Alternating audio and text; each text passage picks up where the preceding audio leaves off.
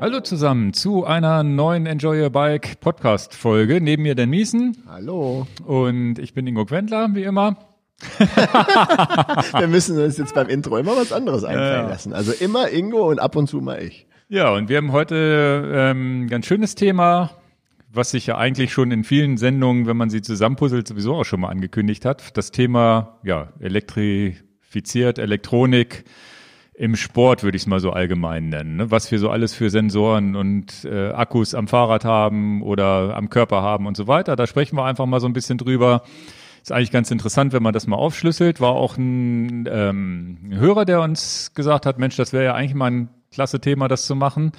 Und unabhängig von dem Hörer, das hatte ich gelesen, hattest du aber auch schon die Idee gesagt, Mensch, eigentlich müssen wir mal über diese ganzen Sensoren und Kram sprechen. Genau, das ist ja eigentlich ein kompletter Wahnsinn. Genau. Und ja, das machen wir heute. Ist, glaube ich, auch ganz spannend, weil man auf viele Sachen, wenn man das mal zusammenzählt, dann denkt, oh, so viel ist das. Ne, kommt man, denkt man gar nicht so drüber nach im Alltag. Geht also nicht nur um elektronische Schaltung, sondern um viele, viele andere kleine Dinge, die da noch eine Rolle spielen. Und natürlich auch mal so die Selbstreflexion, muss das wirklich alles so sein? Ist ja. doch auch kritisch dann, was wir vielleicht mal darüber denken. Ja, für mich nicht. Ich brauche das alles. Ingo hat schon gespoilert, Ingo hat schon die Antwort gegeben, aber natürlich ist es berechtigt, glaube ich, das gilt ja. ja. uns allen, sich immer mal kontrollieren und hinterfragen, muss das so sein, ist das das Richtige? Und genau. da, da wollen wir heute mal so einen Gedankenaustausch. Äh, genau. Machen.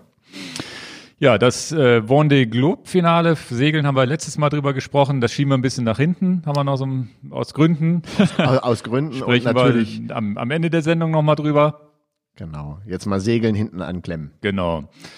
Jetzt noch mal so ein bisschen Feedback und ja, so kleine Sachen in eigener Sache, die wir hier noch äh, besprechen wollen und so Sachen, die hier so aufgepoppt sind. Eine Sache in eigener Sache jetzt. Äh, wir haben jetzt mal eine Playlist erstellt, weil wir ganz viele Manche schimpfen ja auch schon, Mensch, wie viele Open-Videos machten ihr hier immer, ne? Und wir haben manche Videos zu Open-Fahrrädern, die wir hier mal so in zwei, drei, vier Minuten vorstellen, haben eigentlich den hauptsächlichen Sinn, um ja einfach nochmal einen Farbgeschmack zu zeigen, zum Beispiel, ins, insbesondere bei den Ready-to-Paint-Sachen. Äh, ja, wir haben irgendwie eine schöne Farbe und dann guckt man natürlich kurz auch mal auf die Ausstattung, um einfach als Ideengeber zu geben. Und das alles landete natürlich immer in diesem großen Topf von Videos äh, mit, mit Open-Videos und so weiter. Und das haben wir jetzt nochmal getrennt, dass wir einfach eine Playlist gemacht haben, wo es explizit um Ready-to-Paint-Aufbauten geht.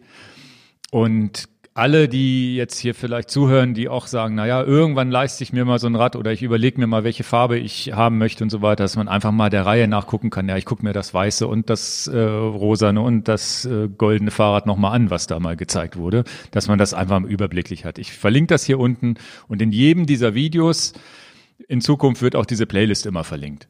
Ja, und das ist ja auch wichtig.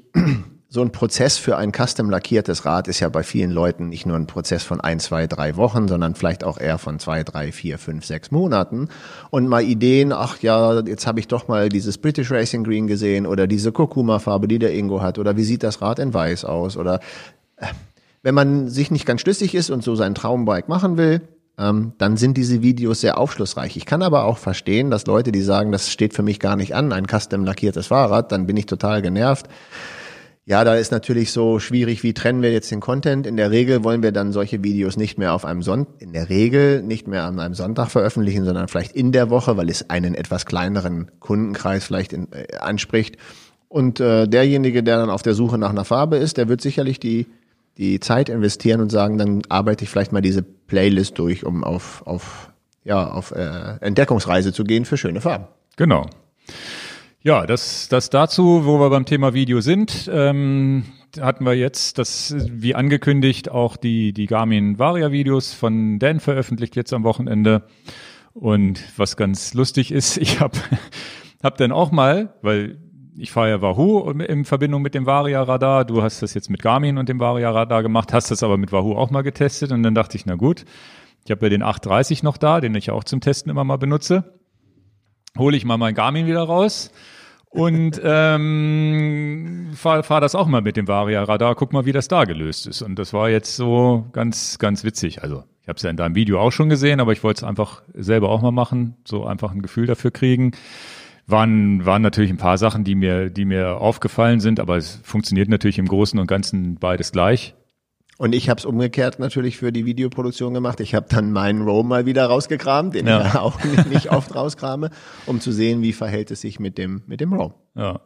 Also sind nur ein paar Sachen aufgefallen, wo ich dachte, äh, die ungewohnt waren. Und das kriegst du ja nur dann mit, wenn du von einem Gerät, was du jeden Tag benutzt mit dem Varia und dann auf einmal das andere wechselst, wo du denkst, okay, es ist natürlich eine andere Anzeige, ne, kommen rechts und links diese, diese, diese Balken rein und ähm, aber beides gut erkennbar, würde ich sagen. Ne? Es war so, wo ich gesagt habe, na, eigentlich würde mir an einer Seite so ein Balken reichen, wie ich es bei Wahoo kenne. Ich brauche nicht an beiden Seiten diesen Balken, aber nicht, nicht weiter schlimm. Was mir aber aufgefallen ist, was ich auch tatsächlich ein bisschen schade fand, weiß nicht, ob man das noch umstellen kann. Ähm, du hast ja diese akustische Meldung, es piept, es kommt ein Auto und das fährt, das Auto fährt vorbei und dann verschwindet bei Garmin nur die Anzeige.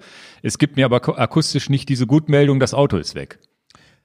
Ja, das, das, das ist so. Bei Garmin ist es dann so, dass diese roten Balken erst grün werden und dann verschwinden die einfach. Aber das stört, also das ist ja interessant, dass du sagst, mich hat's auch, ich habe das auch nicht vermisst.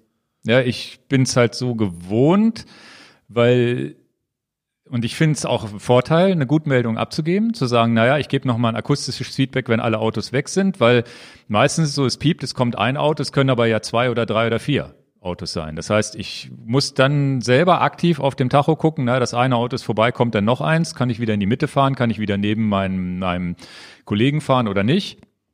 Ähm, ist dann sozusagen was, was ich visuell erfassen muss. Es ist natürlich durch diese sehr präsente Anzeige vielleicht auch ähm, peripher, durchs periphere Sehen erfassbar, aber das ist zumindest aufgefallen. Ich glaube, wäre keinem aufgefallen, der nicht den Wahoo kennt. Also und und es gibt auch noch eine Unterscheidung bei Wahoo, was interessant ist. Die haben eine Unterscheidung, ob ein Auto schnell oder langsam rangerauscht kommt. Das wird äh, bei, bei Garmin dann durch einen roten Balken statt orange angezeigt ist bei Wahoo auch in der optischen Anzeige auch so, aber Wahoo hat auch nochmal einen anderen Ton. Der macht dann dit, dit, dit, dit, dit, dann weißt du, okay, da kommt jetzt ein schnelles Auto. Was ja übrigens auch ähm, so ein Ding ist, was, was ja auch wichtig ist zu wissen. Da kommt jetzt mal einer richtig mit Alarm angeschossen. Ne? Das ist auch tatsächlich was, was ich gut finde, zu wissen, ob das Auto schnell oder langsam kommt. Dann, ähm, ja, so, so, so Kleinigkeiten, ne? Warum werden die Autos auf der rechten, angeze äh, rechten Seite angezeigt und nicht auf der linken Seite? Aber das klärt sich, glaube ich, jetzt. Ja. und ähm, was ich auch nicht sofort rausgefunden habe, wie man den Ton deaktivieren kann. Und das hast du, glaube ich, ähm, im Video auch nicht erklärt oder beziehungsweise bist gar nicht drauf gekommen, weil du gar nicht auf die Idee gekommen wärst zu sagen, naja, ich möchte das Gerät stumm schalten. Das ist ja auch, auch ein wichtiger Punkt. Ich berichte ja in diesem Video einfach von meinen Praxiserfahrungen, die der ein oder andere von euch ja auch macht. Und witzigerweise ist es genau so, äh, wieso soll ich denn jetzt den Alarmton ausmachen? Das ist ja völlig, also für mich war das gar nicht ein Schritt, über den ich nachdenken sollte. Und Aber du bist auch noch nicht an der B6 auf dem Fahrradweg lang gefahren. Aber ich berichte jetzt einfach davon, dass mich das gar nicht in meinem, in meinen, in meiner Testphase, die ich jetzt hatte, hat mich das gar nicht gestört, denn ich wollte ja auch, dass der Ton ist und mein, und das ist ein wichtiger Punkt, mein Gerät, mein Garmin ist auf komplett stumm. Ich möchte keine Benachrichtigung haben, wenn meine Herzfrequenz zu hoch oder zu tief ist oder meine Wattleistung oder Abbiegehinweise oder was es nicht alles für Piepwarnungen gibt. Das möchte ich alles gar nicht. Das heißt, mein Gerät ist eigentlich komplett auf stumm mit der Ausnahme, die einzige Ausnahme ist, dass, ah da, kommt ein Auto, möchte ich diesen Piepston ja haben. Aber witzigerweise ist das ja ab Werk so, das fand ich übrigens auch interessant, weil ich hatte mein Garmin auch komplett ausgeschaltet. Alles, was Töne war, war weg. Und bin dann losgefahren und das wird überschrieben durchs Radar, was ich aber auch wichtig finde. Weil genau. das wäre ja blöd für den ja Anwender, blöd. wenn, genau. wenn der jetzt sozusagen macht, ich mache alle Alarmtöne aus und das Radar auch aus. Beziehungsweise es wäre dann ja so ein alles oder nix. Ja, ich muss alles piepsen haben, aber das, das Radar piepst dann auch und weiß ich nicht, fand ich, finde ich eigentlich gut, dass sie das überschreiben. Aber auch für das Radar haben wir eine Playlist gemacht und dann werde ich auch nochmal das in die Playlist dann später mal reinpacken, ein Mini-Update geben und sagen, na klar, kannst du ja auch den Ton von dem Radar auf stumm schalten. Wenn du das jetzt nur optisch dir anzeigen lassen willst, da ich, ich hatte das nicht, die, die, das Bedürfnis und dann habe ich da im Video nicht drüber nachgedacht. Und aber natürlich kannst du den Ton abschalten, dann gehst du halt in den Sensor rein und sagst Alarmmeldung auf stumm. Also du gehst ins Sensormenü, klickst auf das Radar und da sind relativ, und das haben wir jetzt eben vorhin auch vor der Sendung nochmal aus, ausgetestet, sind da relativ viele Sachen und dann löst sich das auch auf, dass man ja die Autos auch nach links verschieben kann. Naja, das ist, das ist auch so eine Sache, da kam auch ein Kommentar, ähm, wir sind ja hier im Rechtsverkehr in Deutschland und es wäre doch cleverer, die Anzeige, wie die Autos äh, einen überholen, dann auf die linke Seite zu packen vom Display und ähm, da bin ich auch d'accord mit. Ich weiß nicht, ob jeder Zuhörer genau weiß, der jetzt dieses Radar nicht benutzt, worum es geht, aber du hast so eine kleine Leiste, die in dem Display ist, wo du dann die Autos siehst und als Punkte. Und ähm, standardmäßig ist diese Leiste auf rechts eingestellt und du kannst natürlich auch die Leiste auf die linke Seite packen. Und da ist natürlich der stumpfe Denby, das interessiert mich gar nicht. Mir ist das völlig egal, ob das rechts oder links ist. Und ich weiß, dass das natürlich im deutschen Straßenverkehr vielleicht cooler wäre, intuitiver wäre, wenn sie auf der linken Seite wäre. Aber so ist das halt. Mich juckt das gar nicht. Das wäre jetzt mal interessant. Bei Wahoo ist es standardmäßig auf der linken Seite. Die Frage ist, ob ich, wenn ich jetzt mein Gerät auf. In, wenn du jetzt in England. Aber wenn ich das Gerät auf Englisch schalte, das sind ja Amerikaner, da wird es auch links bleiben. Ich glaube, die sind, die, die, ich glaube, da ist Wahoo auch ganz stumpf. Naja, wir sind hier in Amerika, machen wir mal links. Ich glaube, die sind wieder so, dass sie sagen, die Engländer interessieren uns. Ich glaube, die Optionen, das nach rechts zu schieben, geben sie einem nicht. Ja, also Engländer und Japaner müssen das mal auf die andere Seite bringen. Ja, ja, Hongkong auch. Und ähm, ja, ist ja ganz witzig. Also da, ich finde es tatsächlich rein von der Optik und das ist so eine Gefühlssache bei mir. Ich mag Software, die mitdenkt und so nah wie möglich am echten Leben ist. Es ist ja am Ende nur eine Abbildung, aber es ist so nah wie möglich am echten Leben ist, als dass die Autos von der linken Seite kommen, mag ich.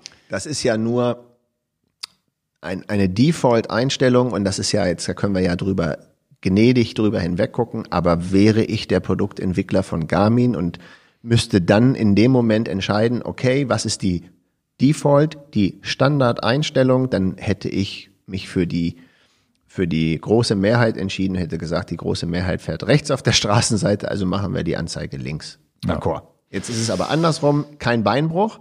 Witzigerweise habe ich darüber nicht nachgedacht. Ja, aber das ist ja, das ist ja das Schöne, dass äh, wenn man wirklich jahrelang ein anderes Gerät nutzt oder monatelang und dann mal wieder zurück auf. zum anderen geht, fallen einem natürlich viele, viele Dinge auf, die einem nicht auffallen, wenn man sowieso Garmin gewöhnt ist oder Wahoo gewöhnt. Man ist ja dann auch im Tunnel, interessiert sich vielleicht für die eine oder andere Funktion nicht, für die sich jemand, der das neu benutzt, auf einmal interessiert. Ne? Das ist ganz. Das ist ja auch ein schöner Lernfaktor für mich. Dann mache ich doch gerne noch ein klitzekleines Update-Video davon. Und ich will da ja auch up to date bleiben. Und ich habe mir jetzt auch vorgenommen, diesen Garmin einfach mal wochenlang weiter zu benutzen. Also dass man einfach auch mal wieder da sich, sich drauf einlässt und dann auch nicht den, den, den, ja, ich muss ja auch beides beraten können, ne, wenn mal einer fragt. So ja, ist es. Wird ja immer dazu. hier gerne so das Battle zwischen Ingo und Den dargestellt, Wahoo gegen Garmin, Garmin, Wahoo und hier und so. So ist es ja gar nicht.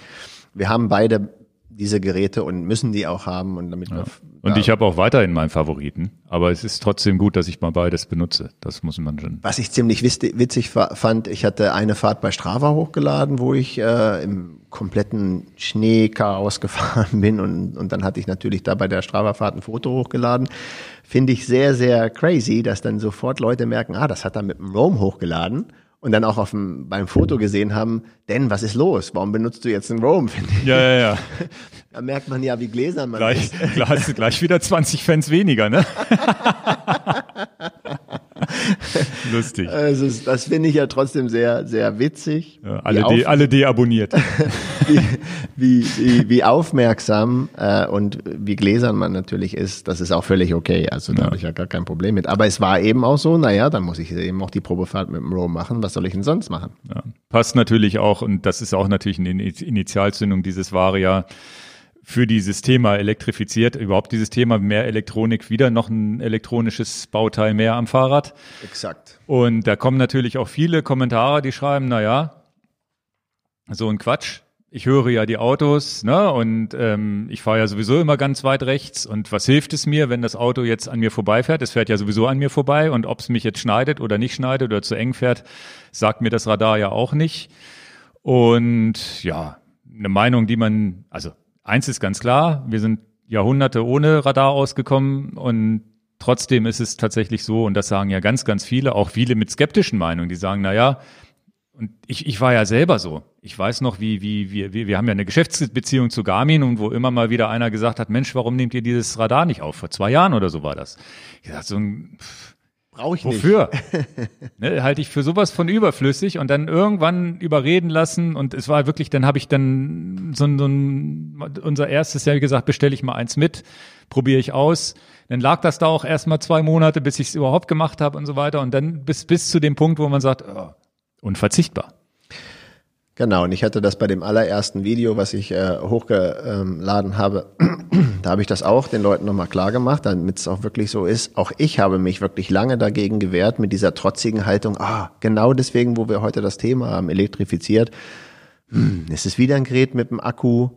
Ne, erst hat's mich getroffen mit der elektronischen Schaltung. Mist, muss ich wohl haben, geil, leider geil. Und dann ah, wieder noch so ein Gerät hinten, da kann ich doch drauf verzichten. Und ich habe mich wirklich lange gewehrt dagegen. Und dann muss ich aber auch die Wahrheit so den Leuten mitteilen, wie begeistert ich jetzt die letzten Fahrten war, dass ich es dran hatte, ja. wie sich das ändert. Und deswegen kam auch eigentlich meine Idee mit diesem Thema elektrifiziert, wie viel Batterien man eigentlich mit sich rumschleppt am Fahrrad. Ähm, kam ich dann letzte Woche auch zu dir und sage, Mensch, das ist ja eigentlich auch irgendwie komische Situation wieder ein elektronisches Gerät, ein Prozessor, diese, diese ganze, dieser ganze Wahnsinn, den man am Rad dran macht. Aber missen will ich es jetzt dummerweise auch nicht. Also stecke ich jetzt in mir gefangen in dieser Zwickmühle.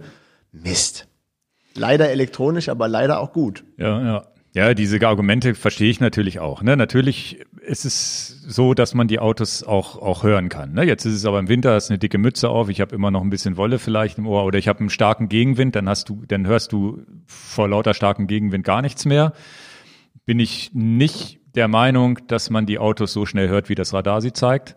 Also da können wir ja gleich nochmal zu den Kommentaren kommen. Es kann, es, es, kann, es kann sein, wenn du wirklich Rückenwind hast, wenn du oder du hast Windstille und hast einen schönen Tag, einen schönen sonnigen Tag, dass du das Auto hörst. Ne? Oder es ist auch wenig andere Kulisse im, im Hintergrund. Ne? Aber in den meisten Fällen ist es so, dass das Radar definitiv mindestens ein paar Sekunden schneller dran ist als also also es sind nicht nur Sekundenbruchteile, sondern Sekunden schneller dran ist als als du das Auto hörst. Ja, da würde ich ganz gerne was zu sagen. Also das das Video stand heute hat irgendwie 20.000 Aufrufe bekommen und, um, und das ist gar nicht die entscheidende Sache, aber entscheidend ist über 200 Kommentare unter dem Video, wo, wo man schon merkt, das ist ein Thema, was wahnsinnig, tja, ich würde schon fast sagen, polarisiert.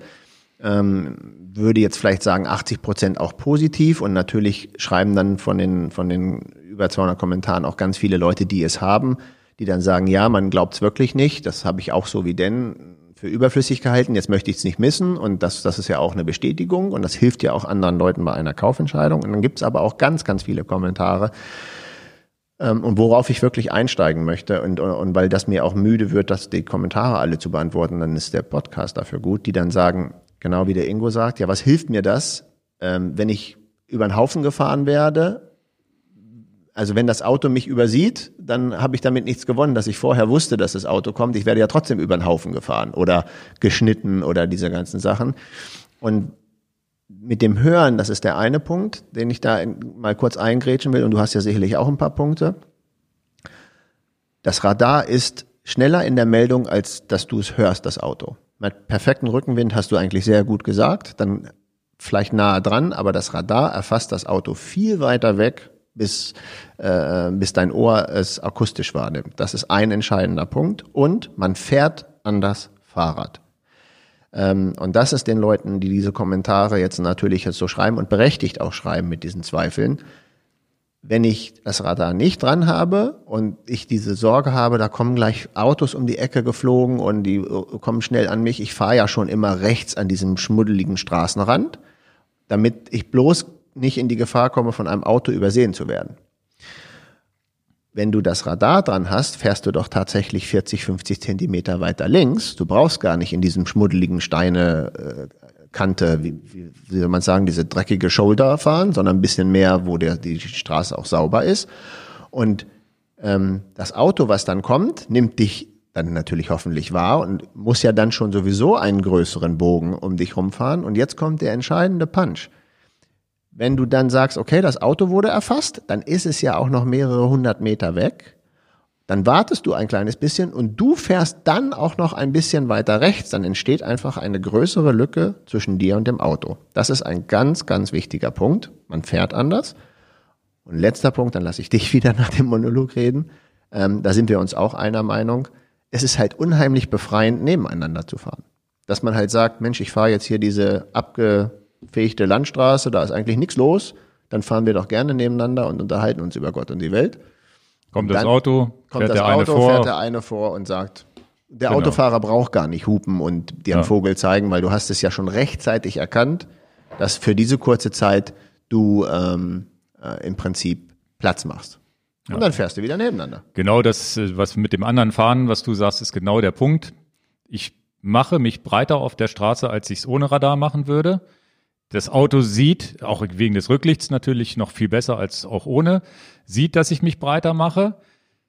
Ich fahre, er weiß, dass er, er muss einen größeren Bogen zumindest, der, der sieht uns ja auch 150 Meter oder was auch schon vorher. Das heißt, er fährt auch schon einen größeren Bogen und fährt vielleicht, würde, ärgert sich vielleicht sogar über uns, dass wir so viel von der Straße einnehmen. Aber dadurch, dass wir ja genau anhand des Punktes wissen oder genau abschätzen können, jetzt kommt das Auto und wir ein bisschen rüberfahren, haben wir vielleicht doch die vorgeschriebenen 1,5 bis 2 Meter, die wir nicht hätten, wenn, weil, weil ganz selten, und das ist ja auch, verstehe ich aber auch in Deutschland nicht, dass, dass die Leute nicht einfach, gerade so an so einem Sonntag, wo kein Verkehr ist, fahren die aber trotzdem ja nicht auf die ganz linke Spur rüber, um uns zu überholen. Also da würde ich ja immer so weit wie weg wie möglich vom Radfahrer fahren, um den nicht zu nerven. Die Leute fahren ja trotzdem ihre an verdenken, ihre 1,50 vielleicht sogar zu fahren. Ich will ja nicht mal was unterstellen. Es sind dann aber trotzdem nur ein Meter, wo ich denke, Mensch, kein Mensch auf der Straße, warum fährst du nicht ganz links rüber?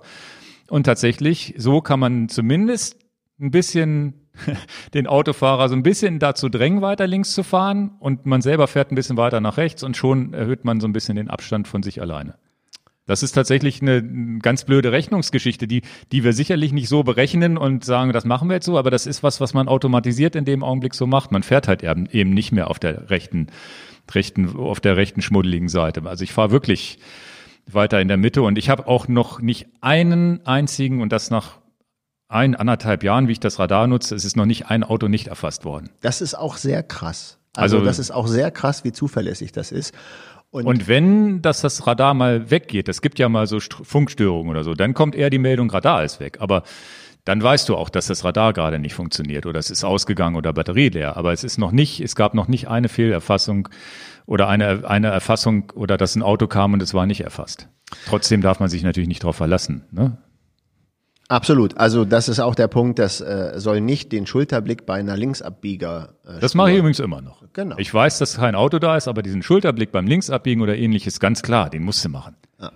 Also da. Also es ist ein, ein Teil, was sicherlich äh, für sehr viel Diskussion äh, äh, sorgt, aber wo ganz klar erkennbar ist, die Mehrheit der User, die dieses Gerät haben, berichten, das war keine dumme Investition. Das kann man ja auch öffentlich also, so sagen. Also keiner sagt, das ist tatsächlich so. Also keiner sagt, ja, ist ja Quatsch, den gebe ich wieder weg oder sonst genau. wie. Im Gegenteil. Also das, alle, alle, die es testen, sagen. Ein, ein super Kommentar, vielleicht, vielleicht hört er den Podcast, den muss ich kurz dir nochmal sagen. Ich habe mir jetzt nicht zum Vorlesen, aber der hatte geschrieben, es gibt bei dem Garmin Radar nur zwei Sorten User.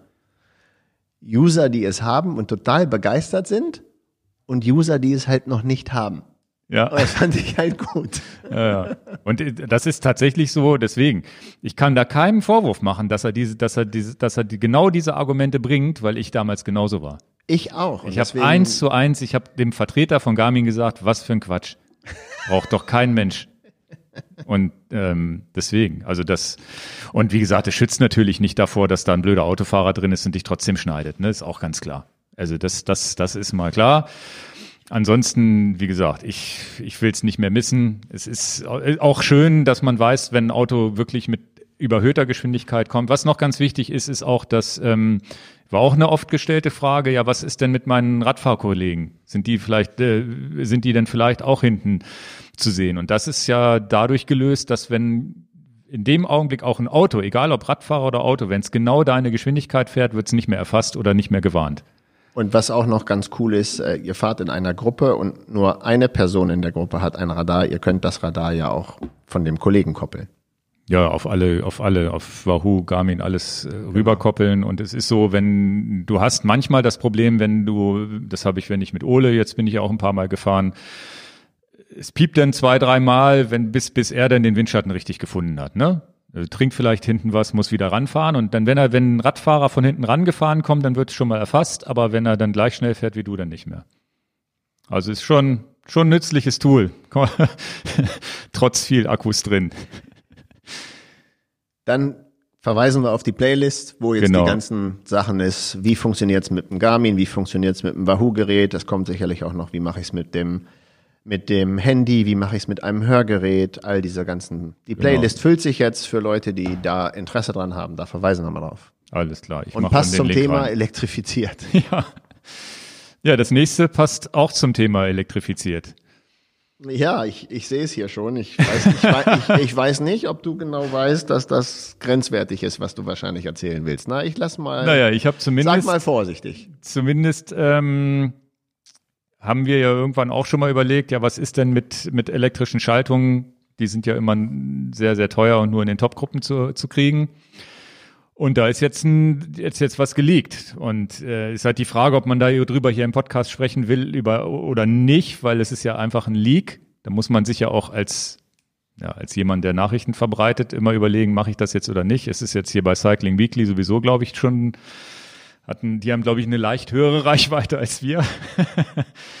es soll wohl eine, zumindest ist da so eine Patent oder irgendwas, so eine, so eine, so eine Anmeldung von so einem Schalthebel von SRAM rausgekommen. Du hast die ja da liegen auf deinem Tisch sogar. Ja, ich habe Ich verlinke das unten mal. Genau, und ich, ich ha, habe das gesehen, dass du das ansprechen willst. Und ich, ähm, da schlagen ja zwei Herzen in meiner Brust. A, mag ich das eigentlich nicht, wenn man in einem Vertrauensverhältnis arbeitet ähm, und sagt, pass mal auf, du kriegst jetzt vorab Informationen, was da für Schaltungen vielleicht in der Zukunft neu kommen oder was für neue Ideen oder Produkte wann auch immer, aber für die Zukunft geplant sind, dass man in irgendeiner Form darüber öffentlich spricht.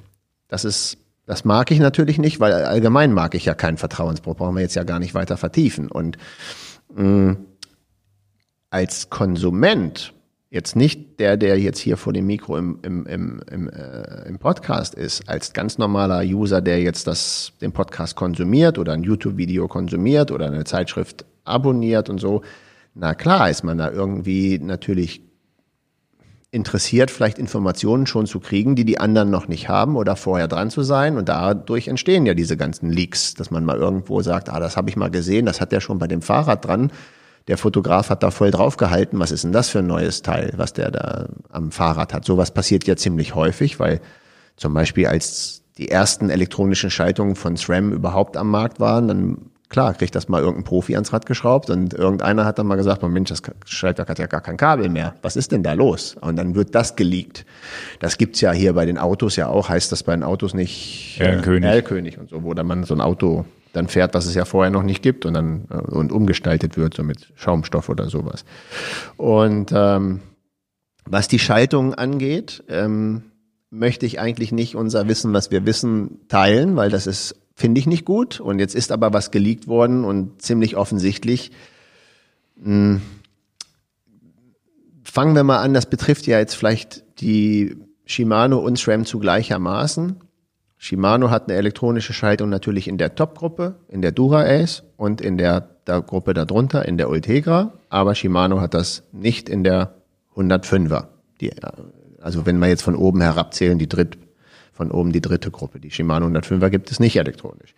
Und so ist es bei SRAM ähnlich. Es gibt die SRAM Red, es gibt die SRAM Force, also die erste und die zweite Gruppe, die elektronisch sind. Und die Gruppe, die da drunter ist, die ist nicht elektronisch. Und naja, was soll ich euch sagen? Es ist jetzt geleakt worden, von daher äh, wäre es jetzt auch irgendwie komisch, wenn wir im Podcast gar nicht drüber reden. Denn, denn den Leak betrifft ja auch Shimano und auch Wahoo hat's getroffen und jetzt trifft es auch SRAM. Ähm, es gibt in Amerika so eine, so eine Institution, ich lese das mal vor, Federal Communications Commission, FCC. FCC. Da sieht man manchmal auch schon so da Apple-Sachen und da sowas. sieht man auch manchmal Sachen, was hat denn Apple so demnächst mal vor? Und äh, da wurde auch schon angekündigt, dass es da bei Shimano was Neues gibt. Und auch als diese Wahoo-Uhr, ähm, da äh, sieht man halt vielleicht, weil da natürlich Anmeldungen passieren, was soll, was muss dann eine genehmigungspflichtig sagen, was mal so. Ihr könnt euch das grob vorstellen, irgendwie als wenn ihr ein Patent anmeldet, das muss man ja irgendwo mal, mal mitteilen. Und ähm, was mir persönlich mega missfällt, ist, dass das natürlich dann irgendwelche, ich sehe das in meiner Sicht so, Leute, die das dann eigentlich auf dem Schreibtisch haben, dann dürfen die eben nicht das Handy zücken und ein Foto davon machen. Und diese, ist das nicht sogar ein offizielles Ding da bei FCC oder ist das, das ist jetzt unveröffentlicht, also FCC veröffentlicht ja irgendwann diese ganzen Sachen immer, ne? Aber das ist, äh, ja, das ist jetzt vor Veröffentlichung schon rausgefallen, ne? Genau, du hast ja in der Regel erstmal eine Geheimhaltungsvereinbarung, wenn du sowas einreichst und nicht sofort, hey, und das ist, das finde ich ein bisschen schade, aber natürlich sind wir ein bisschen in der Informationspflicht, in diesem Podcast euch ein bisschen dran teilzuhaben. Da wird sicherlich noch mal was von der Firma Shimano diesen Frühjahr kommen. Und da wird sicherlich auch noch was von der Firma SRAM kommen. Ja, aber was willst du mit, mit dem elektronischen Schalthebel, wenn der Rest nicht? die, die ist ja auch albern. ist ja auch total albern, aber die Zuhörer sind ja auch nicht blöd. Ne? Also von daher äh, würde ich es eigentlich irgendwie gerne dabei belassen. Aber es ist so. Weil ich nicht aus dem Nähkästchen plaudere. Genau, es ist so, dass sich da weiß man nicht, ob in Monaten oder Wochen was tut, wo, wo, wo zumindest das Thema Elektronik und da passt es wieder zum Thema jetzt und auch zu dem, was wir sowieso ja auch im, in die Glaskugel schon gesprochen haben, dass das elektronische Schalten vielleicht auch erschwinglich bald wird für, für einfach, für, für, für Einsteigerfahrräder, was früher nicht der Fall war. Ich glaube, das kann man schon mal so rausposaunen. Das ist aber auch in der Natur der Dinge. Und ja. jetzt habe ich keine Verträge. Ich glaube, ähm, die, die Airbag-Geschichte, also keine Verträge mit der Firma Mercedes, wollte ich deswegen sagen, weil ich vergleiche das auch im Prinzip so. Natürlich gab es, als die Airbags fürs Auto erfunden wurden, ich will jetzt nicht was Falsches ja, sagen, weil ich es elektrische Fenster das gab es wahrscheinlich egal. erst in der S-Klasse ja, ja. bei Mercedes und jetzt hat es auch der günstigste, das günstigste Auto hat ein Airbag im Lenkrad. Gut, jetzt noch was Schönes, was ich, äh, ja, was auch ein hartes Ding ist, wo ich übrigens selber auch schon mal drüber nachgedacht habe vor Jahren, als wir diese, diesen Everesting-Hype hatten. Äh, der Magnus von Roadbike Party. Ich habe das Video auch gesehen. Ja, der hat ein Everesting im Parkhaus gemacht. Das äh, übrigens der zweite Versuch. Ich weiß nicht, ob du den ersten Versuch mitbekommen hast. Der erste hast. Versuch war doch in, am, am Berliner Flughafen. Genau, und da wurden sie nachts rausgeschmissen irgendwann. Welche Hornochsen. Ja, ja. Nichts ist in Betrieb und du darfst das. Ja, irgendwas war da. Da sind, wurden sie irgendwie rausgeschmissen. Ich weiß nicht, ob es Berliner Flughafen, aber Berlin ist es sowieso gewesen. Und jetzt war die zweite Aktion, wo sie dann offiziell fahren konnten. Schönes Video kann man sich angucken und Ziemlich auch lustig. Äh, lustig, was da so für Gestalten nachts dann in so einem Parkhaus rumlaufen, was er da so erzählt hat. Und viele Grüße jetzt an Magnus. Ja cooles Ding, hat mir auch persönlich privat super gefallen. Ja, richtig geil. Und ich glaube, er hat da auch ähm, ein ziemliches Fass mit aufgemacht, weil das Ding poppte überall mal wieder auf. Irgendwo in irgendwelchen Blogs und Zeitschriften, glaube ich, die darüber berichtet haben. Und der Raphael von dem Orbit 360 war auch dabei. Ja. Ja, ja, die beiden haben das gemacht und ähm, auch denen viele Grüße. Ja, ja und ähm, Magnus ist sowieso, der steht sowieso, mit dem stehe ich übrigens in Kontakt auch schon. Haben, ja, der, einmal haben wir ja im, in, in einem Eurobike-Video mal zusammen nebeneinander gestanden und gequatscht. Äh, vor, ich glaube, vor vier Jahren war es, nicht vor zwei geil. Jahren. Egal. Schöne Grüße und ähm, wenn dann irgendwann mal wieder reisen und alles ein bisschen entspannter wird, dann wird er hoffentlich hier auch mal bei uns im Studio auftauchen. Dann kommst du hier rein. Genau, das haben wir, ich habe ja schon mit ihm einen kleinen Plan, wir müssen nur gucken, wann wir es hinkriegen. Gut, dann habe ich noch ein Thema gefunden, also tatsächlich heute so ein paar News, die wir hier raus, raushauen, die ich aber super interessant finde, weil ähm, das, beziehungsweise das habe ich gar nicht gefunden, das kam von ähm, vom Hörer von uns, der natürlich weiß, dass wir gerne Schlauchreifen fahren. Ja. Und im letzten Podcast haben wir ja auch schon drüber gesprochen, die sterben, sterben wohl langsam auf und dann passte da natürlich eine Name, äh, eine schöne Nachricht dazu, auch Cycling News, Bora Hans Grohr und der König äh, Quickstep werden wohl oder planen für 2021 überhaupt gar keine Schlauchreifen mehr zu fahren. Das finde ich so krass. Ja. Das war was, was gut. Es gibt ja die größte Überraschung für mich war aber eigentlich, dass die nicht wie andere Teams, es gibt ja, ich war es Movistar oder so, die jetzt schon Tubeless auf Tubeless umgestiegen sind und so weiter, dass hier das Thema Tubeless nicht das Thema ist. Das heißt, die fahren, die fahren ja Specialized Fahrräder und halt auch Specialized Reifen. Aber es geht darum, dass die mit Latexschlauch fahren wollen. Da war jetzt noch nicht, also es ist mit Inner Tube und wenn man sich das durchliest und das fand ich eigentlich eher so, wo ich dachte, wenn kein Schlauchreifen mehr, dann gehe ich doch auf ähm, gehe ich doch auf, auf Tubeless, aber nee, sie gehen auf, auf Latex. Zu Latexschläuchen kann ich ja noch was sagen, warum die jetzt wieder interessant geworden sind und warum sie früher lebensgefährlich waren. Äh, Latexschlauch ist natürlich wesentlich leichter, deswegen ist ein Latexschlauch ähm, jetzt für felgengebremste Aktionen war das immer so ein Tuning-Teil. Oh, ich habe den leichteren Latexschlauch statt Butyl reingemacht, cool. Und ein Latexschlauch hat auch weniger Rollwiderstand als ein Butylschlauch drin. Ähm, deswegen hat man früher immer mal gerne so einen 15, 20 Euro Latexschlauch reingemacht, ähm, als Tuning praktisch für seine felgengebremsten äh, Clincher-Laufräder. Der Nachteil bei den äh, Sachen war, dass du ja an der Felge, wenn du da bremst und nicht an der Scheibenbremse wie heute, eine sehr hohe Temperatur erzeugen kannst, insbesondere wenn du eine Carbonfelge hast und ein Latexschlauch sehr empfindlich darauf reagiert, wie heiß eine Felge wird und dann tatsächlich ein Sicherheitsrisiko ähm, darstellt. Ich erinnere mich immer noch früher, dass so im klassischen Einzelhandel dann so zwei, drei Wochen, bevor dann solche wichtigen Sachen waren wie Ötztaler oder Transalp oder sowas, die Leute dann reinkommen und sagen, hey, mach mir doch noch mal zweimal von diesen Latexschläuchen rein. Wo ich dann sage, ja, mache ich garantiert nicht, weil dein Leben ist mir wichtig. Ne? Du denkst jetzt, du sparst da jetzt noch mal 100 Gramm. Und eine schöne Ötztaler Abfahrt, die Bremsen heiß, ne? ja, aber dann genau für das falsche Event machst du den Latexschlauch rein. Alter, ist dein Leben dir nichts wert? Also ist meine Meinung immer gewesen. Und dann habe ich den Auftrag tatsächlich, also ich habe die dann so lange bequatscht, bis sie mir dann geglaubt haben, das nicht zu tun. Ja. Und jetzt ist natürlich der entscheidende Punkt. Deswegen ist es wieder sehr interessant ich habe jetzt ja gar nicht mehr die Temperaturentwicklung an der Felge, weil ich jetzt ja an einer Bremsscheibe bremse, also im Zentrum, weit weg von dem Latexschlauch, da wo die Narbe ist. Und das ist natürlich, was die Scheibenbremse denn er ermöglicht. Sie ermöglicht ja nicht nur die breiteren Reifen, sondern eben auch natürlich, kann man auch berechtigterweise sagen, ich äh, nehme den Latex-Endschlauch. Also die Überlegung kann ich auch wieder verstehen. Okay, und mit dem Latexschlauch ist man ja vom Rollwiderstand dann auch nicht mehr weit weg von so einem Tubeless-System.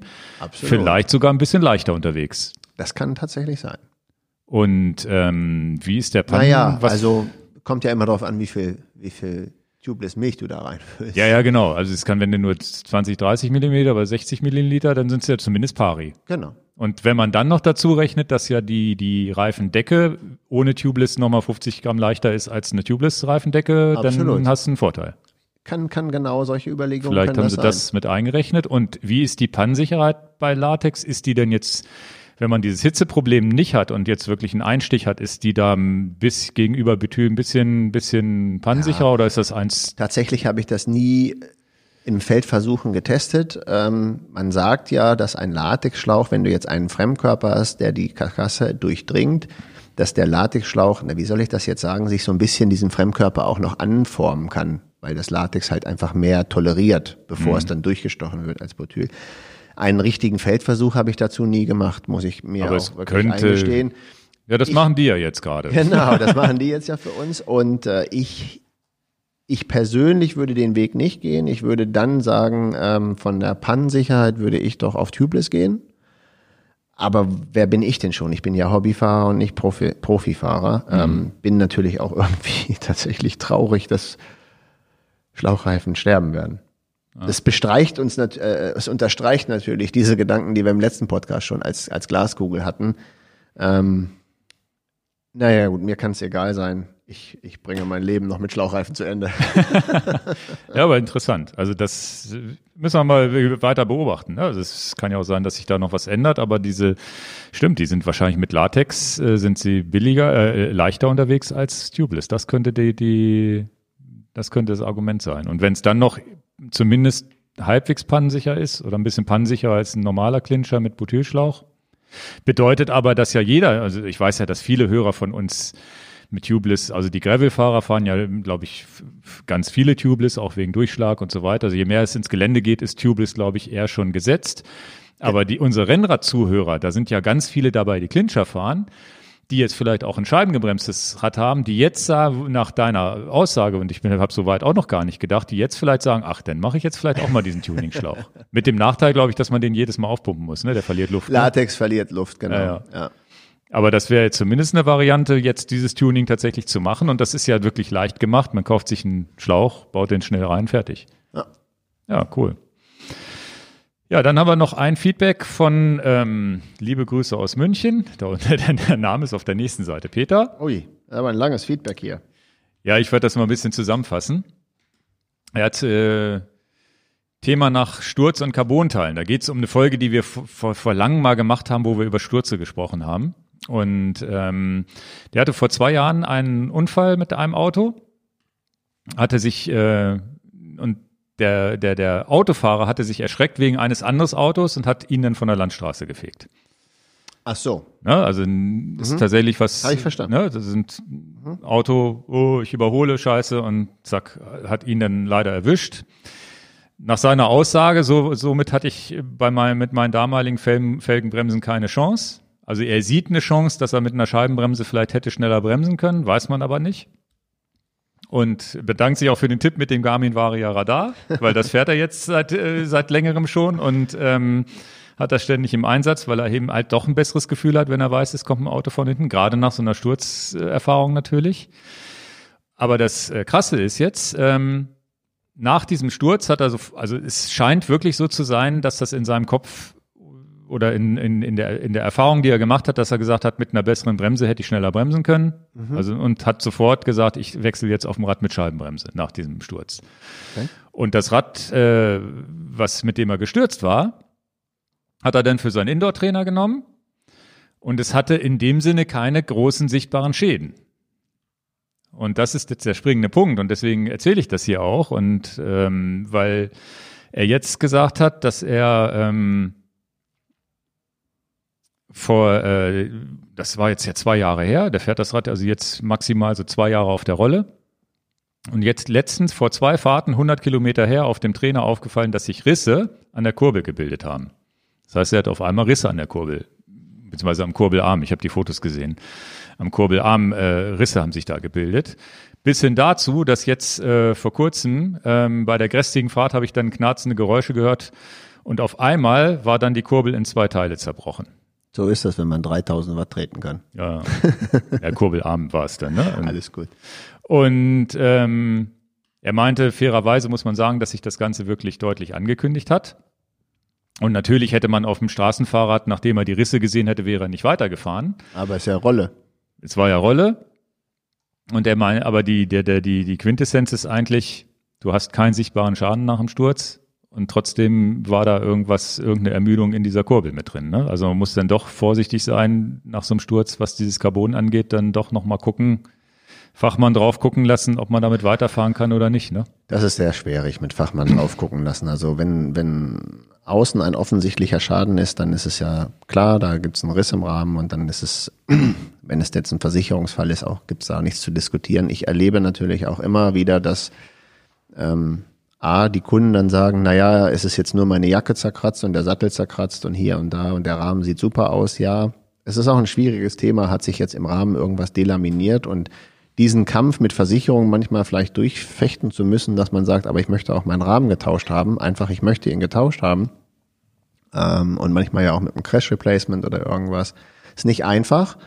Und äh, wichtig ist auch, dass, wenn das dann passiert ist, dass eigentlich, äh, wenn man da verantwortungsvoll ist, dieser Rahmen auch wirklich nicht wieder in den Umlauf kommt. Ja, also ich habe immer meine ganz, ganz großen Zweifel bei so Plattformen, Gebrauchtmarktplattformen, ob jetzt eBay Kleinanzeigen oder überhaupt irgendwelche Plattformen äh, mit Handeln, auch, auch Facebook, da geht ja auch viel.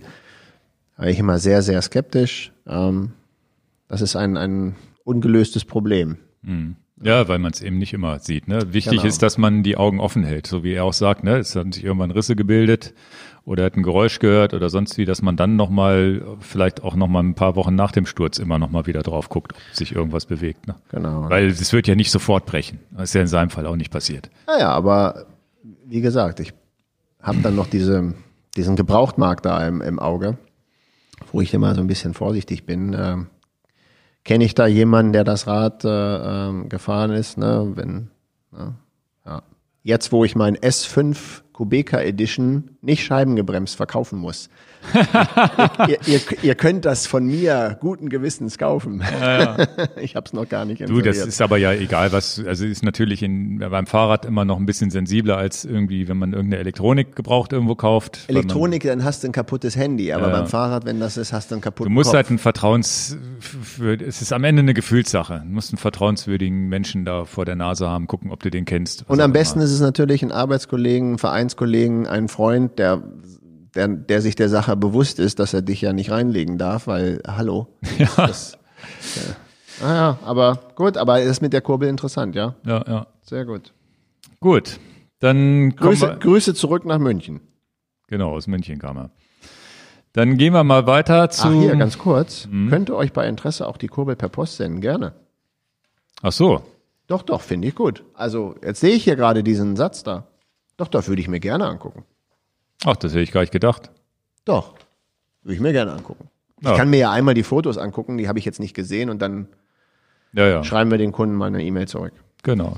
Ja, ich habe ihm schon geschrieben, dass wir wahrscheinlich hier im Podcast kurz drüber sprechen.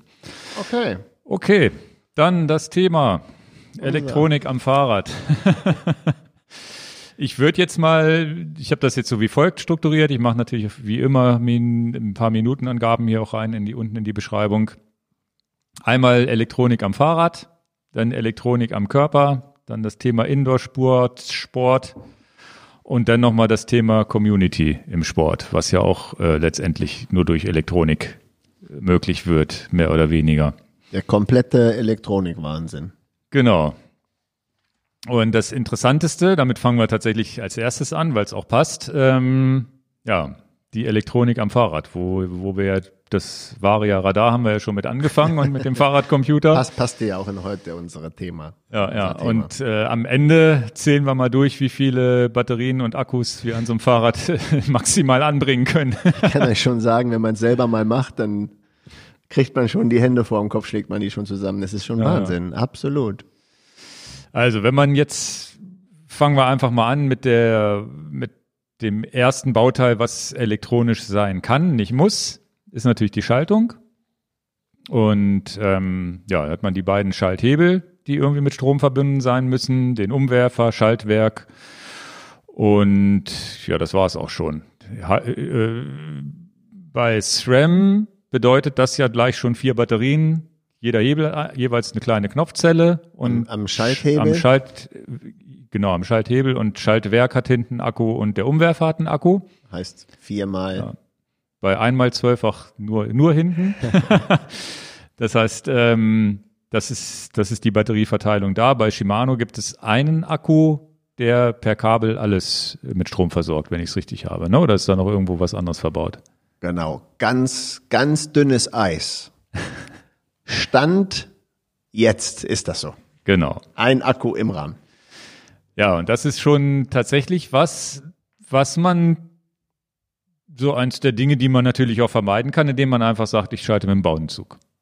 Ja, klar. Das ist ganz klar. Und da ertappen wir uns beide, zumindest berichten wir euch von unseren Erfahrungen da.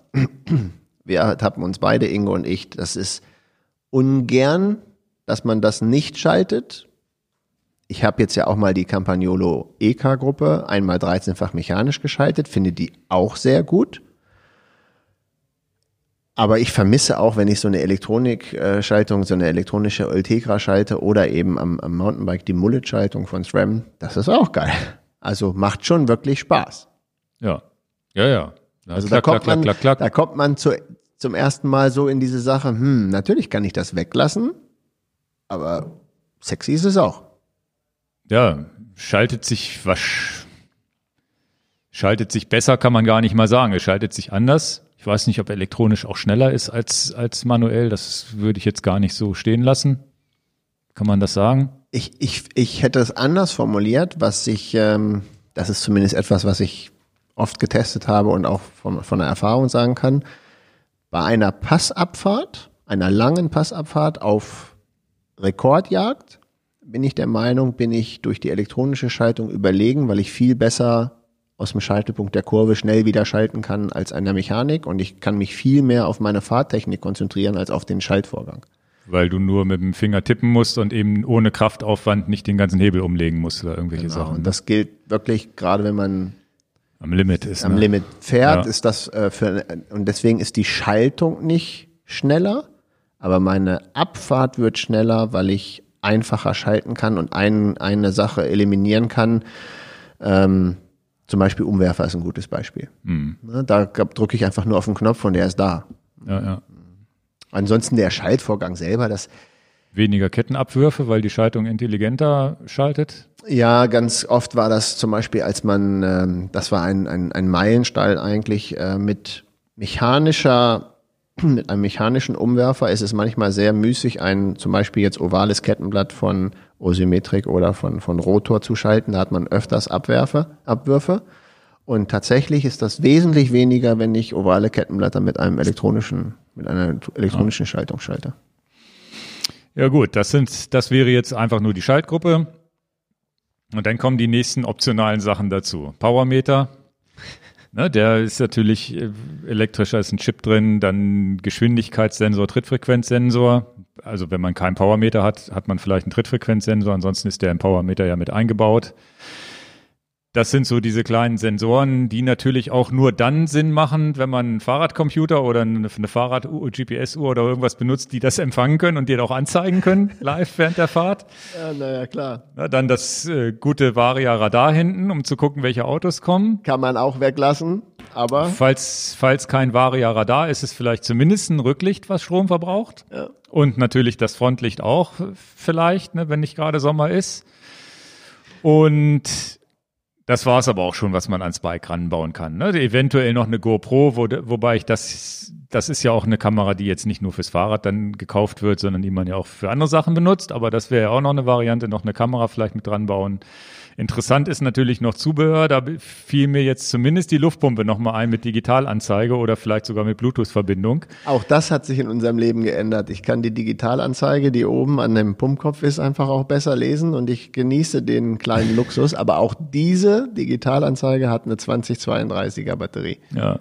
Aber sie hat eine kommagenaue Darstellung. Ob das so kommagenau da reingepumpt wird, die Luft ist, weiß ich gar nicht, aber wird schon, ne? Ja, ja.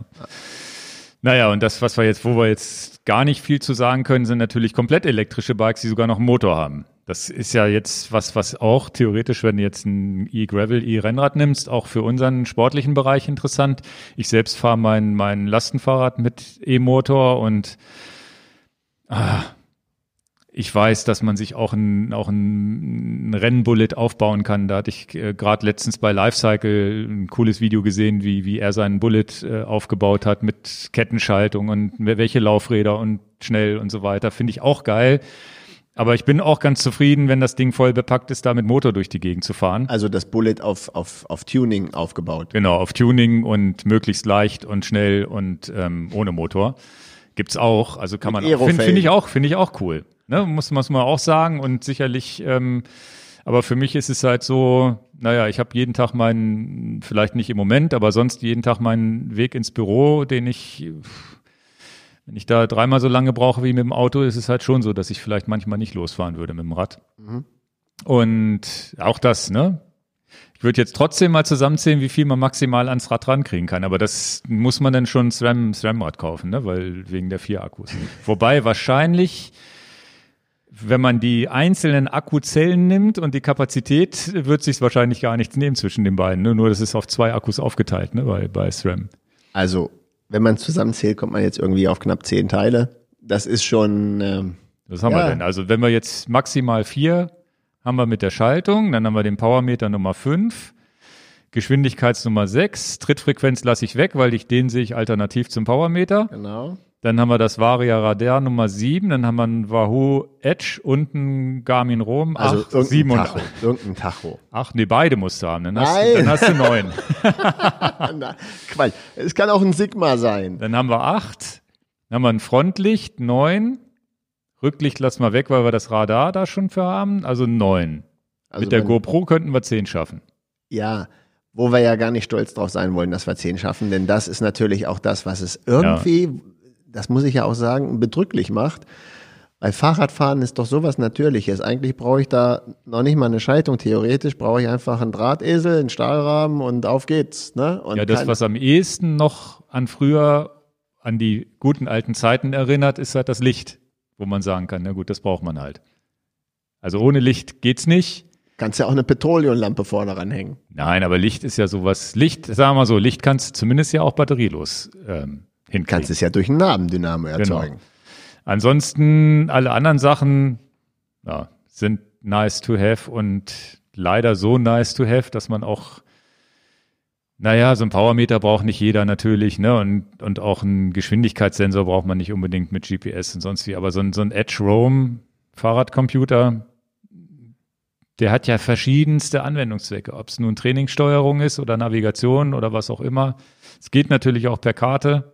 Aber also, selbst die, die, selbst die Leute, die wirklich extrem basic unterwegs sind und Weltreisen machen, ein Garmin oder ein Wahoo haben sie trotzdem vorne dran. Das ist mir auch aufgefallen, auch die Leute, die, hard, die hardcore durch die Welt eiern, eine Navigation ist da vorne dran. Ja, ja. Ja, ja, das ist aber, wie gesagt, es ist so, müssen wir natürlich auch hier ganz klar sagen, ein bisschen selbstkritisch. Ich habe aber am Anfang schon der Sendung gesagt, naja, so selbstkritisch kann ich gar nicht sein, dass ich na, Bock hätte, auf irgendwas zu verzichten, weil es macht ja irgendwie doch auch Spaß. Ja, ist ja die, ist ja die, die Message, die wir sagen, äh, Spaß macht das ja doch alles und ähm, dem, dem verfallen wir ja und nicht nur wir, sondern auch viele unserer Zuhörer. Und das ist aber trotzdem mal schön, das mal Revue passieren zu lassen, wie viel das eigentlich wirklich ist, was man da ans Fahrrad knallt. Und, ja. Und das ist aber ja, das ist jetzt aber, kommen wir zum nächsten Punkt. Ähm, Elektronik am Körper. Jetzt haben wir natürlich, das ist ja nicht das, was wir mitnehmen, wenn wir uns aufs Fahrrad setzen und losfahren. Da sind, bleiben wir, bleibt es ja nicht bei neun. Jetzt haben wir nämlich uns hier im Vorgespräch auch hingesetzt, ja, was passiert denn, was, was tragen wir denn alles noch so im Sport am Körper? Und ähm, ja, Nummer eins ist was wir wahrscheinlich auch als Radfahrer, was man zu den Sensoren noch fürs fast noch dem Fahrrad zurechnen könnte, ist ja der Pulsmesser, den Pulsgurt haben ja sehr Pulsgurt viele. Pulsgurt haben ganz, ganz, ganz viele. Und wenn man jetzt Läufer ist, vielleicht ein, ein Stride Power Meter oder ein Footboard noch vielleicht äh, am, am Schuh befestigt und äh, eine GPS-Uhr hat man vielleicht noch um. Ja, ich würde noch, noch vor dem, würde ich noch sagen, bevor der Pulsmesser überkommt, würde ich tatsächlich das Smartphone, das Handy das Telefon äh, sagen, denn in meinem Bekanntenkreis hat jeder ein Telefon dabei. Ja, ja. Das kommt auch noch mit, zumindest beim Radfahren. Beim Laufen ist es eher so, dass es da auch mal zu Hause bleibt. Dann hat man vielleicht, wenn man sein Handy dabei hat oder vielleicht nur hat, die Musik abspielen kann, noch Kopfhörer dabei. Auch wieder vielleicht eher der Läufer statt der Radfahrer, aber es wird auch Genau, aber viele dabei. Radfahrer auch schon mittlerweile. Da dann vielleicht die Aftershocks, wo die Ohren blei frei bleiben, haben wir hier auch schon oft drüber gesprochen. Als Läufer vielleicht noch eine Stirnlampe.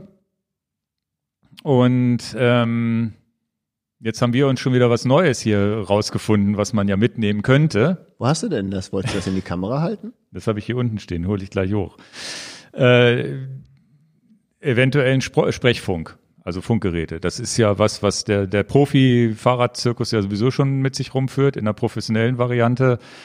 Und ähm, ich habe auf ähm, Empfehlung eines Kunden, habe ich die Firma CC Coach, CEE e geschrieben, ange, an, äh, angeschrieben und habe gesagt, na ja, ihr habt, äh, oder der hat uns das empfohlen. Die, und zwar nachdem wir gesagt haben, es gibt ja diesen Zehnerhelm, ja, genau, Smart Helm, den haben wir noch ganz vergessen. Oh. ähm, es gibt ja diese smarten Helme noch, die auch noch Licht und Musik und sowas abspielen können. Auch mit viel Strom. und dann haben wir diesen, diesen CE-Coach ist, ist letztendlich eine, eine Sprecheinheit, die wird benutzt zum Beispiel für einen Reitlehrer, der seine, seine Leute anleitet und sagt, jeder kriegt das auf dem Kopfhörer, was, was er jetzt zu erzählen hat. Und das ist ja wunderbar, wenn man zu zweit Rad fährt und sagt, pass mal auf, Ingo. Wir haben ja auch Drahtesel. Draht Das stimmt. Aber wir haben das ja schon getestet mit den Zehnerhelmen und waren ganz begeistert. Genau, mit den Zehnerhelmen war es so, dass wir dann eine super Kommunikation hatten. Wir, haben, wir sind im Deister gefahren. In der Abfahrt konnten wir, konntest du sagen, hier, pass auf, in der und der Kurve liegt irgendwas, wo wir sonst nie hätten miteinander sprechen können. Theoretisch in Corona-Zeiten kannst du zu viert fahren und trotzdem miteinander quatschen, indem die, die, die 20, 30 Meter vor dir fahren, einfach mit dir kommunizieren können. Für die Leute, die das jetzt bei YouTube sehen, ich packe das äh, Gerät jetzt hier mal aus ist ähm, die neueste Version, die kriegen wir jetzt auch demnächst im Shop. Die ist jetzt auch, glaube ich, noch nicht lieferbar. Coach Plus nennt sich die. Wir haben schon Muster letzten Herbst gehabt von, von anderen Versionen. Die haben also, die haben verschiedene Sprechfunksysteme. Ja. Und das ist, ich zeige es mal hier so ein bisschen in die Kamera. Das ist so ein, ja, wie groß ist das? Naja, so Eigentlich groß so wie groß wie ein Garmin, Garmin. aber doppelt so dick vielleicht, ne? Bisschen dicker. Ja, gut, aber man kann es hier noch rausnehmen. Ja, ist ähnliche Größe wie so ein Edge 1030 Plus. Sehe ich jetzt zum Beispiel in der Trikottasche oder es ist auch so ein Bügel dabei, um den irgendwie an, an der Kleidung oder an der Hose hinten vielleicht Ja, noch aber ranzuklemmen. Trikottasche ist doch perfekt. Und Oder Rahmentasche. damals war das noch so ein bisschen limitierter, die, die Vorgängerversion oder die Nicht-Plus-Version sind noch so ein bisschen limitiert gewesen. Du fährst halt äh, mit ähm, drei oder vier Leuten und nur einer hat die Macht sozusagen die ganze Zeit zu sprechen und zu hören und die anderen müssen sich müssen immer einen Knopf drücken. Und das ist relativ schwierig beim Radfahren und in der Abfahrt noch einen Knopf zu drücken, um zu sagen, hier da ist noch ein Stein im Weg, pass auf oder irgendwas ist ein bisschen doof. Und dann hatten sie mir damals schon gesagt, ähm, da kommt was, äh, das neue Modell. Und das habe ich jetzt hier auch in der Hand. Und das ist auch das, was wir ins Sortiment aufnehmen wollen. Und jetzt auch tatsächlich jetzt die letzten vor zwei Tagen erst angekommen, also ganz ganz frisch hier angekommen wo wir nachher nach dem Podcast hier mit unseren Bromptons mal ein bisschen durch die Stadt fahren wollen und das auszuprobieren. Und das ist tatsächlich, wenn das alles so funktioniert, wie ich mir das vorstelle, ist, du kannst einen Bluetooth-Kopfhörer koppeln, du kannst auch einen kabelgebundenen Kopfhörer nehmen, irgendwie so ein Headset mit Mikrofon am besten irgendwas und kannst halt frei miteinander sprechen. Das filtert sämtliche Windgeräusche raus. Das heißt, der, das Gerät merkt, wenn du nicht sprichst und nur im Wind fährst. Das heißt, dass deine anderen Leute, Freunde nicht die ganze Zeit irgendein Atmen oder einen Wind hören. Auch das Atmen muss wird rausgefiltert, hat er mir erzählt. Und dann, ähm, wenn du sprichst, hört's halt jeder. Und wenn du jetzt, sagen wir mal so, wenn wir jetzt, was weiß ich, wenn ich jetzt an letztes Jahr La Palma Urlaub denke, jeder hat so ein Ding bei sich, wir fahren die Abfahrt hoch und gerade auch bei diesen steilen Bergen ist es dann doch so, dass man sich mal so, dass man sich doch mal so zwei, drei, vierhundert Meter auseinander fährt, kann man trotzdem noch weiter miteinander sprechen und sagen, ja, einfach sich unterhalten. Also man, das mit dem Das Helm, das- Unterhalten am Berg wollte Ingo anders sagen. Dan, bist du noch da? das ist seine Lieblingsfrage. Nein, also wir hatten es ja in dem Deister einmal wirklich mit den Helm benutzt. Und der Helm hat einen entscheidenden Nachteil, er passt halt nicht jedem. Und Es, es ist, passte unserer Kopfform wirklich nicht. Ja, und der macht, und wenn du jetzt wirklich mal sagen mal, du machst eine 10-Stunden-Fahrt, so wie wir das auf, im, im Urlaub gemacht haben, dann ist es auch doof, wenn ein Helm schwer ist. Ne, kommt auch noch mit dazu. So ein, so ein Smart-Helm ist halt auch immer schwer. Also meine wichtigste Funktion, wenn wir jetzt nicht eine geplante Strecke haben, dieser Richtungswechsel finde ich halt gut. Gerade im Gravel, im, im Gelände, wo man sagt, hier, also solche ganz normalen Anweisungen.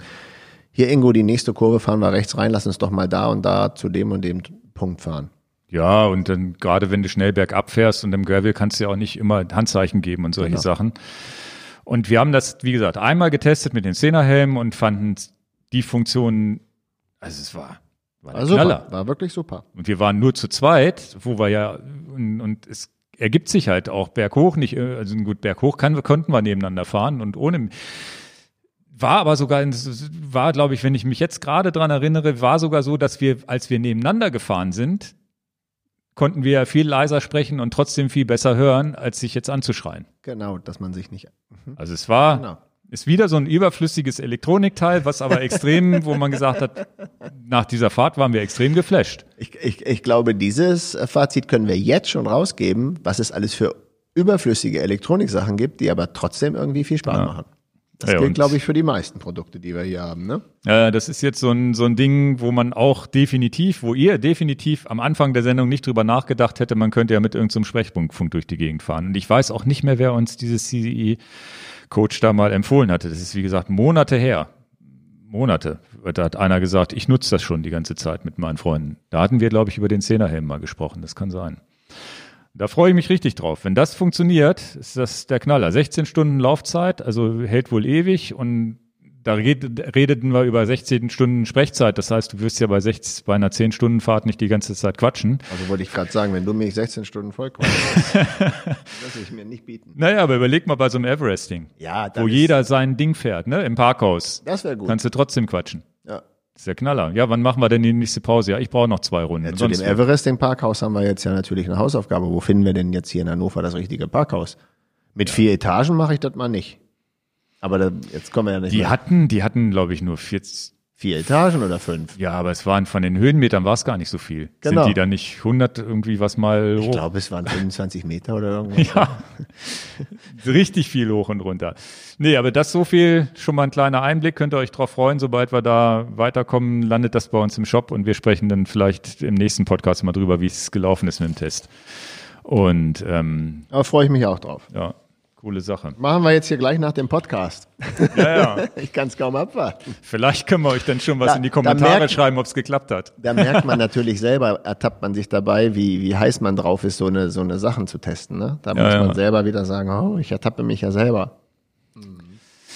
Ja, wenn man das dann, wie gesagt, wenn man jetzt das volle Programm als Radfahrer nochmal am Körper trägt, ne? das heißt die GPS-Uhr nochmal als Backup, haben wir eins, haben wir den Pulsmesser, Kopfhörer nehmen wir natürlich auch immer mit, weil wir, na, oder halt ein Funkgerät, Oder, oder ein Hörgerät. ja. Ja gut, Stirnlampe nicht jetzt nochmal extra und das Handy. Sind wir bei vier und dann sind wir neun plus vier bei 13 Geräten, die wir auf jeden Fall ohne, ohne irgendwas Besonderes zu machen. Ach, eins habe ich noch vergessen. Im Winter habe ich ja noch Nummer fünf beheizbare, Socken Handschuhe und, und Nummer sechs beheizbare Handschuhe. Aber nur im Winter. Aber auch das, es ist, es erhöht den Komfort so dermaßen und ermöglicht mir Fahrten, die ich ohne das mit meinen kalten Händen nicht machen könnte. Dann so dicke Handschuhe. Ich habe ich hab ja schon solche Dinger da von Hestra mir irgendwann mal gekauft. Da, die, die, das waren so die einzigen, die halbwegs gingen. Aber nach ein paar Stunden oder, oder die Füße wurden kalt und man musste eine Pause machen und noch mal ein bisschen zehn Minuten auf der Stelle rummarschieren, um die Füße wieder zu durchbluten. Und mit diesen beheizten Sachen ist schon, ist schon geil. Also Wenn man das alles aufschreibt, ich bin, äh, aufschreibt, es ist ich- aber trotzdem bin ich total schockiert. schockiert, ne? wenn Ja, man ja. sich das dann so auf dem Blatt Papier äh, anliest, was man alles für ein TÜNIF hat mit Strom. Mann, Mann, Mann. Naja, deswegen machen wir das hier mal so. Ist ja doch sehr, ist ja doch sehr aufschlussreich. Ja, ja. Ja, jetzt könnte man meinen, noch schlimmer kann es ja nicht werden. Wir haben, wir, wir haben noch zwei wichtige Punkte und den letzten Punkt, okay, den lassen wir mal, aber ähm, die ganze Auswerterei und das ganze Pflegen von dem Hobby in der digitalen Welt ist natürlich auch ein ganz entscheidender Ja. Punkt. Ne? Denn wer lädt nicht gerne mal was zu Strava oder Komoot oder guckt selber nach? Naja. Genau. Also der nächste Punkt, den wir hier haben, ist Elektronik im Training.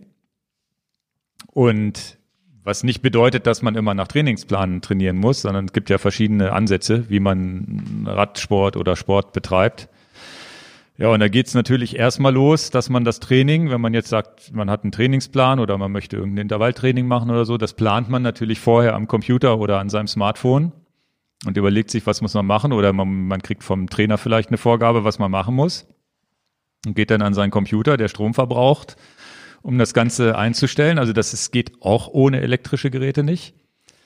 Routenplanung, die Vorbereitung, wo möchte ich denn jetzt fahren? Du setzt dich samstags hin, sonntags ist Deister angesagt, du setzt dich samstags hin und planst eine, legst dir eine Strecke zusammen und sagst allen Leuten, hier ladet die auf euer Gerät schon mal hoch. Das heißt, wir sitzen dann auch samstags schon mal da, nehmen unser Smartphone äh, bei, bei, bei Wahoo oder laden uns übers Wi-Fi die, die Strecke auf den Garmin schon mal drauf, die du vorher vielleicht in 10 oder 20 Minuten am Computer geklickt hast. Also, Aber ich sitze da auch 10, 20 Minuten am, genau. am Rechner. Ja, und dann geht's ja los zum Training. Da kommen jetzt die Geräte, die wieder am Fahrrad oder an der Uhr äh, oder am Arm hängen. Ja, dass man ja während des Trainings live, ja, entweder guckt, wo muss ich langfahren, diese Routennavigation, oder ich äh, mache eine Live-Analyse. Deswegen habe ich ja diesen Powermeter am Fahrrad, damit ich sehe, wie viel Watt ich drehe, äh, trete. Ich habe vielleicht auch ein Trainingsprogramm auf meine Uhr gela- geladen, was mir sagt, jetzt musst du 20 Minuten Intervall fahren oder eine Minute im Viererschnitt laufen, was auch immer. Der Viererschnitt geht auch nur wegen GPS, weil sonst wüsste das Ding ja nicht, wie schnell du fährst. Und dann habe ich vielleicht auch noch den, den, ja, da habe ich natürlich ein Herzfrequenzmesser oder ein Kadenzmesser, Powermeter oder ich habe im, im Laufen jetzt den Stride äh, Powermeter am Fuß. Also selbst beim Laufen kommt ja das, das mit den Powermetern wird immer interessanter und ähm, in eigener Sache. Den Stride Powermeter wird es jetzt in den nächsten ein, zwei Wochen auch bei uns bei Enjoy Your Bike geben.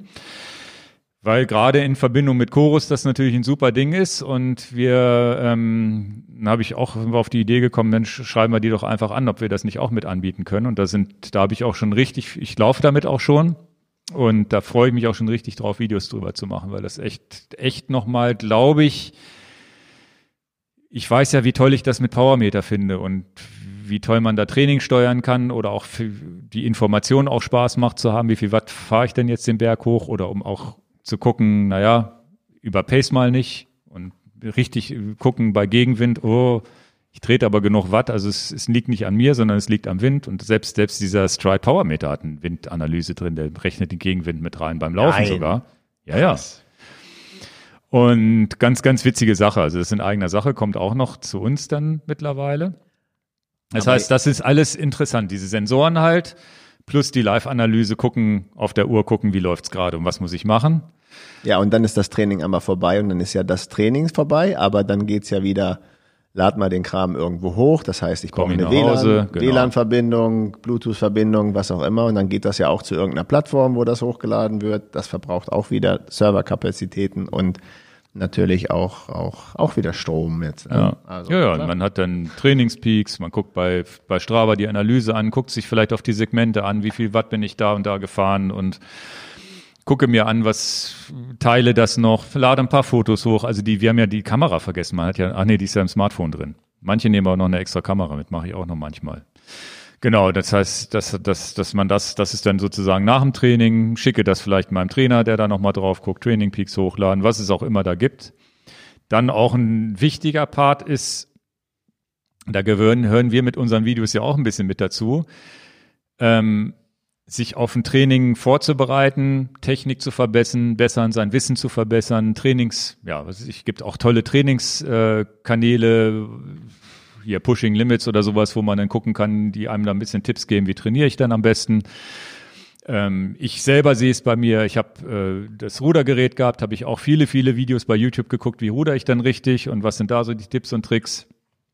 Tennis habe ich jetzt ein, zwei Tenniskanäle abonniert und gucke mir da mal ab und zu was an, weil ich da ja auch ganz Frischling bin. Jetzt spiele ich zwar ein Jahr Tennis, aber war ja blutiger Anfänger und bin jetzt auch an so einer Schwelle, wo ich langsam das Spiel verstehe und mich da fortbilde.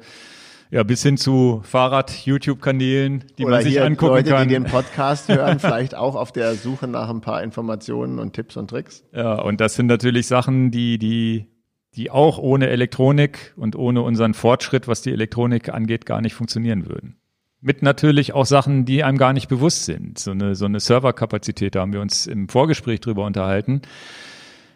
So ein Strava und was auch und, und auch so ein Garmin oder wer auch immer so dahinter steckt, da steckt ja auch, da müssen ja irgendwo Server stehen, die das Ganze füttern und am Laufen halten und diese, diesen ganzen Traffic und Strava ist ja nun wirklich, die haben ja Millionen von Usern und Daten. Ja, und, dann, und, und dann kommt so eine heiße Woche wie zwischen 24. Dezember und 31. Januar, wo auch richtig was hochgeladen wird. Genau, und das läuft halt auch stabil. Ne? Dass die mal, dass da mal was ausfällt, ist auch selten. Und ähm, ja, ist ganz, ganz interessant, was da, was da so die Technik ermöglicht auch, ne? Und das ist auch, wie gesagt, es ist auf der einen Seite tolle, tolle Opportunities, wie heißt es auf Deutsch, Möglichkeiten. und natürlich trotzdem einfach mal so ein bisschen drüber nachdenken, was das, was man da alles, was da alles so dranhängt. Und auch rein netzwerkmäßig wie das ja auch alles miteinander zusammenhängt und ineinander greift, ne? dass so ein Garmin automatisch zu Strava hochladen kann oder zu Training Peaks und, und so weiter und dass das auch alles am Laufen bleibt. Ne? Wenn da mal einer den Schalter ausschaltet, das Internet ausschaltet, puff, dann fahren wir alle wieder.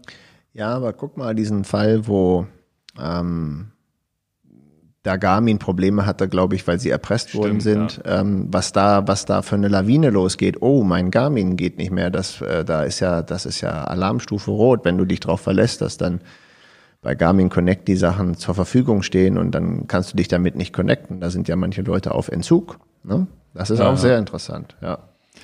Server, Serverfarmen kann ich ja so ein bisschen sagen. Ähm, der Stromverbrauch, den diese ganze Serverfarm so, so braucht, das ist ja unglaublich. Wie viel Strom da gezogen wird. Also das ist ja unvorstellbar. Ähm, und uns ist das gar nicht bewusst, dass natürlich, das gilt ja für Netflix auch und für solche Übertragungen. Jetzt haben wir hier Super Bowl irgendwie am Wochenende, wenn da, äh, ich weiß gar nicht, wie viele Millionen das dann praktisch auch im Stream gucken, aber so gigantische, da müssen Kapazitäten freigestellt werden. Das braucht auch wirklich Strom. Ja, ja. Da ist eine Firma ganz weit vorne, solche Kapazitäten auf Schlag zur Verfügung zu stellen. Das weißt du, welche Firma das ist, ne? Das ist nicht Apple. Das ist nicht Microsoft. Nee, nee, Amazon verkauft ja, kauf, verkauft ja grundsätzlich schon seit langem. Das ist eins der größten Geschäftsbereiche, die die haben, dass die ähm, Server, Server verkaufen oder Ja, Serverkapazitäten. oder jetzt, weil wir im, im, im, im Sportsektor sind, dann kommt der, die Live-Übertragung von dem Triathlon Ironman Hawaii. Da muss auch mal schlagartig, muss da Kapazität her. Und zwar schlagartig für diesen einen Tag. Ja, ja, Super Bowl bedeutet ja auch, die haben, die haben ja schon Server für ihre ganzen Übertragungen da in der NFL, aber im Super Bowl wird das einfach mal Wenn verzehnfacht, das, Wenn ne? das Finale, ich weiß, das kann ich dir gar nicht sagen, verzehnfacht, wird wahrscheinlich vertausendfach. Ja, ja. Also für Ja, ja, dieses, für dieses eine Spiel halt, ne? Ja. Was ja bedauerlicherweise ewig dauert. Ja, man kann ja, wir können ja noch mal, bevor wir das Fazit machen, noch mal zurückblicken. Was würden wir denn machen, wenn es das alles gar nicht gäbe? Ist ja, Auch Fahrradfahren. Also das ist du ja hast das ja noch mitgemacht damals. Aber ich habe es ja auch, ich habe ja diesen kalten Entzug, so würde ich das tatsächlich auch sagen, auch genossen und und habe auch schon, glaube ich, habe ich da im Podcast drüber geredet, wie gern ich die Eroica gefahren bin. Haben wir das schon mal gemacht? Ich weiß es nicht mehr. Vielleicht machen wir mal einen Podcast, Dance Eroica Erfahrung, Vintage-Rennen in der Toskana. Tatsächlich weiß ich es nicht mehr. Ich den Aber da hattest du auch einen Garmin am Rad. Da hatte ich einen Garmin Rad, weil ich die Strecke protokollieren wollte. Aber natürlich hatte ich keine elektronische Schaltung. Natürlich hatte ich keine äh, Wattmessung in der Kurbel. Und natürlich hatte ich auch, äh, äh, das ist jetzt keine Elektronik, aber auch keine Klickpedale und all diesen ganzen Luxus halt nicht. Ja, ja. Aber, aber, den Garmin wollte den ich Garmin mir, hast du mit, so wie die Weltreisenden. Wie Genau. die vorhin angesprochen haben. Nee, den nimmst du dann doch mit. Die Genau. moderne Welt hält da, bleibt Abs dann. absolut. Und, und was auch der Wahrheit entspricht ist, und ich habe auch mein Telefon mitgenommen, weil ich gerne Erinnerungsfotos machen wollte. Ja. Und habe nicht die 5 Kilo Kamera mit Film mitgenommen. Ja, krass. Aber das ist, wenn ich da noch mal kurz einsteigen kann, wie schön das ist. Ähm, ich ziehe den Vergleich auch tatsächlich, wenn ich mit den Kindern Zelten und Camping fahre, dass man absichtlich auch sagt, hey, ich muss mich auch mal ein bisschen von diesem ganzen Schnicki-Micki und, und diesen Schnickschnack, sage ich mal, und gerade von Elektronik auch ein bisschen verabschieden. Und das wird wahrscheinlich noch mal äh, viel, viel, viel entscheidender werden, je mehr die die Welt noch mehr technologisiert wird, je mehr man abhängig von diesen ganzen Sachen ist und je mehr man das als Selbstverständlichkeit nimmt, ist, dass du Netflix anmachst und diese ganzen Annehmlichkeiten ganz normal sind, dass man sagt, okay, jetzt fahre ich aber Zelten und habe eben keinen Netflix oder ich fahre eben auch nochmal ein Fahrrad ohne irgendetwas, damit ich auch wirklich mich vielleicht mehr auf mich konzentrieren kann und meine Umfe um Umfeld und nicht auf einen Tacho gucke, ob mich gerade ein Auto überholt. Ne? Und das, das ist natürlich auch wichtig. Ich glaube, das wird immer, ich glaube, das wird auch immer wichtiger, dass man sagt, ab, absichtlich das weglassen. Wie, wie viele Leute ähm, kriegen den Tipp, nimm das Handy nicht mit ins Schlafzimmer, lass es einfach in der Küche liegen und mach es aus. Guck erst morgen wieder drauf. Auch so dieser kleine Entzug, den man dann halt abends hat, dann lass das Naja weg. gut, das, das, das Handy im Alltag ist ja ein viel, viel größeres Problem als unsere paar Geräte am Fahrrad. Ja, ja Ne? aber, also ist aber ja klar, da, da, ist, ja- da sind ja wirklich, äh, ist ja ein Suchtpotenzial drin, wo, wo man ja wirklich, und das, da will ich mich nicht ausschließen, wo man sich dann auch mal drin verlieren kann. absolut. Und Zeit gefrost fressen wurde. Aber auch da wir ein paar Fahrradpodcasts sind, ist es vielleicht auch mal absichtlich sagen, ich nehme den, und das, für, das weiß ich, das geht bei dir gar nicht. Ich glaube, du könntest nicht eine Fahrt mehr hinkriegen, ohne den Tacho ans Rad zu machen. Einfach mal 50 Kilometer ohne aufzeichnen. Ich glaube, da hast du eine richtige Blockade. ja, aufzeichnen würde ich schon, damit, damit die Statistik hinterher stimmt, aber ich könnte mir vorstellen, ihn in die Trikottasche zu machen und ihn nicht sichtbar zu haben. Ja, aber wenn man wirklich sagt, ähm, ich bin neulich eine Fahrt Gravelbike-mäßig gefahren, da habe ich kein Handy mitgenommen und habe meiner Frau gesagt, die anderen haben alle Handys mit. Wenn es einen Notfall gibt, rufst du die anderen alle an. Ich habe es mal absichtlich. Da hast du noch zu mir gesagt, denn das ist ja unglaublich. Du hast wirklich das Handy nicht mit. Ich sage, ja, ich habe es absichtlich jetzt mal nicht mitgenommen. Ich wollte es nicht mitnehmen. Einfach mal. Das kommt auch sehr selten vor, aber bei der Fahrt habe ich extra gesagt, weißt du was, ich lasse es jetzt einfach zu Hause. Und, und wenn was ist, was Dringendes, dann rufst du Ole oder Ingo an, die haben ja ihr Handy dabei.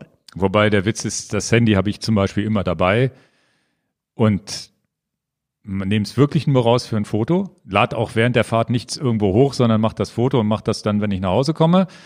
Und ansonsten ist das auch komplett aus. Ne? Ich brauche nicht erreichbar zu sein. Also das ist eigentlich die Zeit, wo man am wenigsten aufs Handy guckt, ist tatsächlich während des Radfahrens, weil man es zwar mit hat, aber nicht drauf guckt.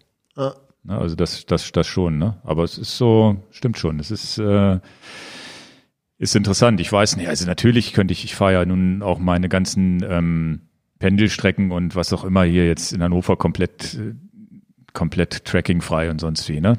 Aber natürlich dann mit dem Lastenfahrrad hier durch die Gegend, das track ich dann gar nicht mehr, ne? Aber ja, so eine schöne Fahrt durch den Deister dann schon noch. Aber da ist es auch so, da ist, da spielt, das ist aber auch wieder was, da spielt aber auch nicht die Rolle zu gucken, na, wie viel Watt trete ich denn jetzt? Oder da brauche ich auch kein Varia-Radar, weil ich ja in der, im, das ist ja das Schöne, wenn du im, im, als Gravel-Fahrer irgendwann brauchst du ja so einen Quatsch dann auch nicht mehr weil ja keine Autos kommen können. Du bist ja dann, du flüchtest ja dann in die Natur. Das haben wir ja auch schon oft besprochen und das ist ja Grundtenor in unserem, unserem Podcast hier und in unserer Einstellung, wie schön das ist, durch diese Gravelbikes dem Autoverkehr zu entfliehen. Ja. Das ist ja unser Grund, Grundrauschen hier. Genau. Ja. ja, jetzt haben wir natürlich das Training geht ja noch weiter und jetzt, wo wir hier in, in, im, ähm, im Winter sind, und auch da ist natürlich Elektronik und Sport ein ganz, ganz großes Thema, ist das Indoor-Training. Wo Klar. wir letzte Woche schon wieder drüber schon oder vor, vor zwei Wochen ähm, sehr ausführlich gesprochen haben über Be Cool und Swift. Die übrigens Swift, wo wir nochmal, können wir ja gleich mal mit anfangen, Serverkapazität von Swift, die haben teilweise 50.000 Fahrer gleichzeitig auf der Plattform. Und das, und das läuft halt, ne? Die haben letztes Jahr, die sind ein bisschen ins Humpeln gekommen, glaube ich, im März, als dann alle, als Corona-Lockdowns auf einmal kamen und sonst wie und sie nicht darauf vorbereitet waren, aber mittlerweile haben sie es jetzt im Griff. Ähm, ist auch krass. ja, aber da hinter die Kulissen gucken, was da für, für Druck auf der Leitung geschaffen werden muss. Ja. Mann, Mann, Mann. Da würde ich gerne auch mal Mäuschen spielen. Ja. Und da, wo man dann sagt, na gut, also es kann man immer noch drüber streiten, ob 15 Euro gerechtfertigt ist oder nicht, aber die werden auch Kosten haben, um das am Laufen zu haben, halten. Ohne Frage. Also ja. das ist ganz, ganz sicher. Ja, denn der Rollentrainer selber braucht natürlich Strom. Also ist, ist auch, eine, auch eine Entwicklung. Wir sind früher, als ich Kind war, sind wir natürlich freie Rolle gefahren. Da brauchst du keinen Strom, kein nix. Du fährst auf der freien Rolle und ja. erledigt. Ne? Das ist für viele Leute ja völlig undenkbar, jetzt auf einen nicht strombetriebenen Rollentrainer zu fahren. Das ist ja das ist auch ja, die ja normalen, auch die normalen Rollen waren ja mit einer manuellen Bremse. Genau. Ja. Ja, ja, das ist krass. Das ist vom Tisch. Also und was da für Intelligenzen drinstehen. Ja, ich fährst berghoch, die Software sagt dir, du fährst berghoch, ich mach mal ein bisschen schwerer. Bis hin dazu, dass ja das Fahrrad sich anheben kann beim Wahoo Climb oder beim und, Kickerbike. Und, und, sind wir genau wieder in der Sache. Und möchte ich das missen und jetzt aktuell auf der freien Rolle fahren? Nee, will ich auch nicht mehr. Nee. Also zurück zur Steinzeit ich auch Wobei die zwei, die freie Rolle, sie gibt's ja jetzt auch schon in Smart. Ja, aber ja, natürlich. Gibt's auch in Smart. Ja, ja, ja. ja da sind wir schon wieder. Ja, ja. ja, auch das gibt es in Smart. Naja, dann hast du natürlich dein iPad oder dein Fernseher vor der Nase oder beides, wie in meinem Fall. Ne? Auf dem einen läuft Swift, auf dem anderen läuft irgendwie vielleicht eine Serie oder Musik oder das Kopfhörer im Ohr, wie so die ganzen Sachen, die am Körper getragen werden, diese ganzen Herzfrequenz und sonst wie bleiben natürlich auch da. Wattmessung ist im Trainer mit eingebaut. Dann hast du natürlich vielleicht noch irgendeinen Streamingdienst oder eine Mediathek am Laufen, um irgendwas zu gucken. Ja, und dann gibt's ja neben den Rollentrainer, gibt's ja, wir sind ja, reden ja über Allgemeinsport, dann gibt's ja noch, was ist ich, Laufband, irgendwelche Stepper, die Leute vielleicht zu Hause haben. Und na gut, das was nur kein. Nur das Rudergerät. Da erzeugst du den Strom mal selber, bis auf das Display hat auch wieder eine Batterie, okay. Das Display, aber, ja. Aber da, da. Bist, aber das Rudergerät das, hat keinen. Genau. Ja. Da bist du selber am Ackern. Die gibt's aber, glaube ich, auch schon mit elektronischer magnetischer Bremse. Die, ich glaube, diese ganz teuren, aber das Concept 2 ist ja rein, rein, glaube Luftwiderstand, Wasserwiderstand. Braucht keinen ja Strom außer eine Batterie für das Display dann, okay. Ja, das Display das ist aber auch eine Frechheit. Das braucht zwei so ganz dicke Batterien. halt, hält ja auch wirklich, wirklich lange. Genau. Da, da bin ich ja dann auch zufrieden, wenn es lange, lange hält. Ja, aber auch was dieses Indoor-Training ist natürlich auch auf einem Level momentan, wo du es wirklich Rennen fahren kannst gegen andere und komplett, also und auch Geld verdienen kannst als Radprofi, indem du in irgendwelchen Ligen mitfährst. Oder, oder es gibt ein, gibt ein Regenbogentrikot, ein virtuelles. Und äh, das ist schon, ähm, ja, das ist auch schon eigentlich, hättest du das jemandem vor 20 Jahren gesagt, hätte er gesagt, ja, du spinnst ja, die kannst ja nicht auf einer Rolle ein Rennen fahren. ne? Und, und wie und so. Und das ist schon, und, und egal was du machst, egal ob du der Be Cool-Fahrer bist, der vielleicht einen schönen Berg per Video hochfährt, wo wir letztes, letzte, in der letzten Sendung viel drüber gesprochen haben, wie schön das ist und wie schön das aussieht. Da fahre ich vielleicht mal in echt hin, weil ich es jetzt ja schon mal vorher gesehen habe. Oder halt diese, diese Ding, was ich ja favorisiere, dieses, naja, ich fahre hier mit Avataren in so einer künstlichen Welt und ähm, fahre jetzt ja diese Tour de Swift mit, bin jetzt bei, heute ist Etappe 7 übrigens, die ich fahren möchte heute Abend, wo ich dann ja mit einer großen Gruppe an Menschen unterwegs bin, gucken muss, dass ich irgendwie diesen Windschatten von dieser Gruppe halte. Ich bin dann immer so irgendwie die erste Gruppe habe ich noch nie geschafft, aber ich bin dann irgendwie so und, unter den ersten zehn Prozent der Leute, da bin ich so, wo ich dann aber auch mit Kämpfen mich, mich halten muss und dieser Ansporn und macht dann auch richtig Bock und gehst dann kaputt vom Rad runter. Ja, wo wir letztes Mal schon gesagt haben, im Grunde ist ja alles Gehirnverarsche. Ne? Du könntest auch dem Trainer nur sagen, ja, mach 300 Watt oder 280 Watt und fahr mal. Aber wir sind ja offen, das wollen wir auch nicht missen. Also Ja, ja. du jetzt das, das Swift nicht, ich das Be Cool nicht. Klar geht's ohne, aber die Ehrlichkeit ist ja, pff, ohne macht's nicht so viel Spaß. Und Genau. äh, wenn ich das hier alles so zusammensehe, was wir hier alles aufgeschrieben haben, dann bleibt mir nur ein Kommentar. Es ist der absolute Wahnsinn, Ja, was man ja. an Elektronik durch die Gegend bewegt. Und in allem steckt ja ein Akku, eine Batterie, ein Prozessor, eine Datenverbindung, ein Stromverbrauch. Das ist ja, also das, wenn man das so sich selber wie ein Spiegel ähm, vorhält, das ist nicht zu, ist nicht zu glauben. Also es sammelt Ganzen- sich ja auch alles, es sammelt sich ja auch alles so an über die Jahre, ne? Unsere ganzen Hörer, ganz eBay Kleinanzeigen voll mit Garmins und Elektronikkram. Wir brauchen nie mehr. Will ich nicht mehr. Back, to the, roots. basics. Und was auch äh, krass ist, dass, ähm, weil es unser Beruf ist, welche Technik wir hier zum Einsatz bringen, haut mich auch immer komplett um. Ob es die Lampen sind, die über uns sind, ob es die Mikrofone sind, ob es das Mischpult ist, ob dieser ganze, das ist auch nochmal ein Punkt und auch drei, 360 Grad Kameras und GoPros und Mikros und externe Mikros und Lavalier und diese, das kann man sich gar nicht vorstellen, was wir natürlich für die Produktion, für YouTube und Podcast mittlerweile an, an Elektronik angeschafft haben, das ist Und es ist bedienbar. Es ist Mann, nicht so, Mann, dass du, dass du jetzt ein Tontechniker sein musst, um hier einen Podcast aufzunehmen. Nein, gar das, nicht. Das, das, das ist ja was, ähm, und da kommen wir zum nächsten Punkt. Vielleicht auch zum, zum Punkt Community äh, im Sport, dass viele, viele Dinge erst ermöglicht werden dadurch, dass komplizierte Technik, weil wir müssen ja bedenken, in jedem noch so kleinen Sensor steckt ja irgendwo ein Mikrochip drin, der ziemlich intelligente Sachen da berechnet, um dir überhaupt zu sagen, was ich, wenn es nur ein blöder Geschwindigkeitssensor ist, da ist ein Ja, Bewegungssensor drin, der in Echtzeit beregt, wie oft er sich bewegt, um, um das an den Computer zu senden. Und der Computer sendet, macht aus diesen ganzen Nullen und Einsen, zeigt er dir an, wie schnell du fährst.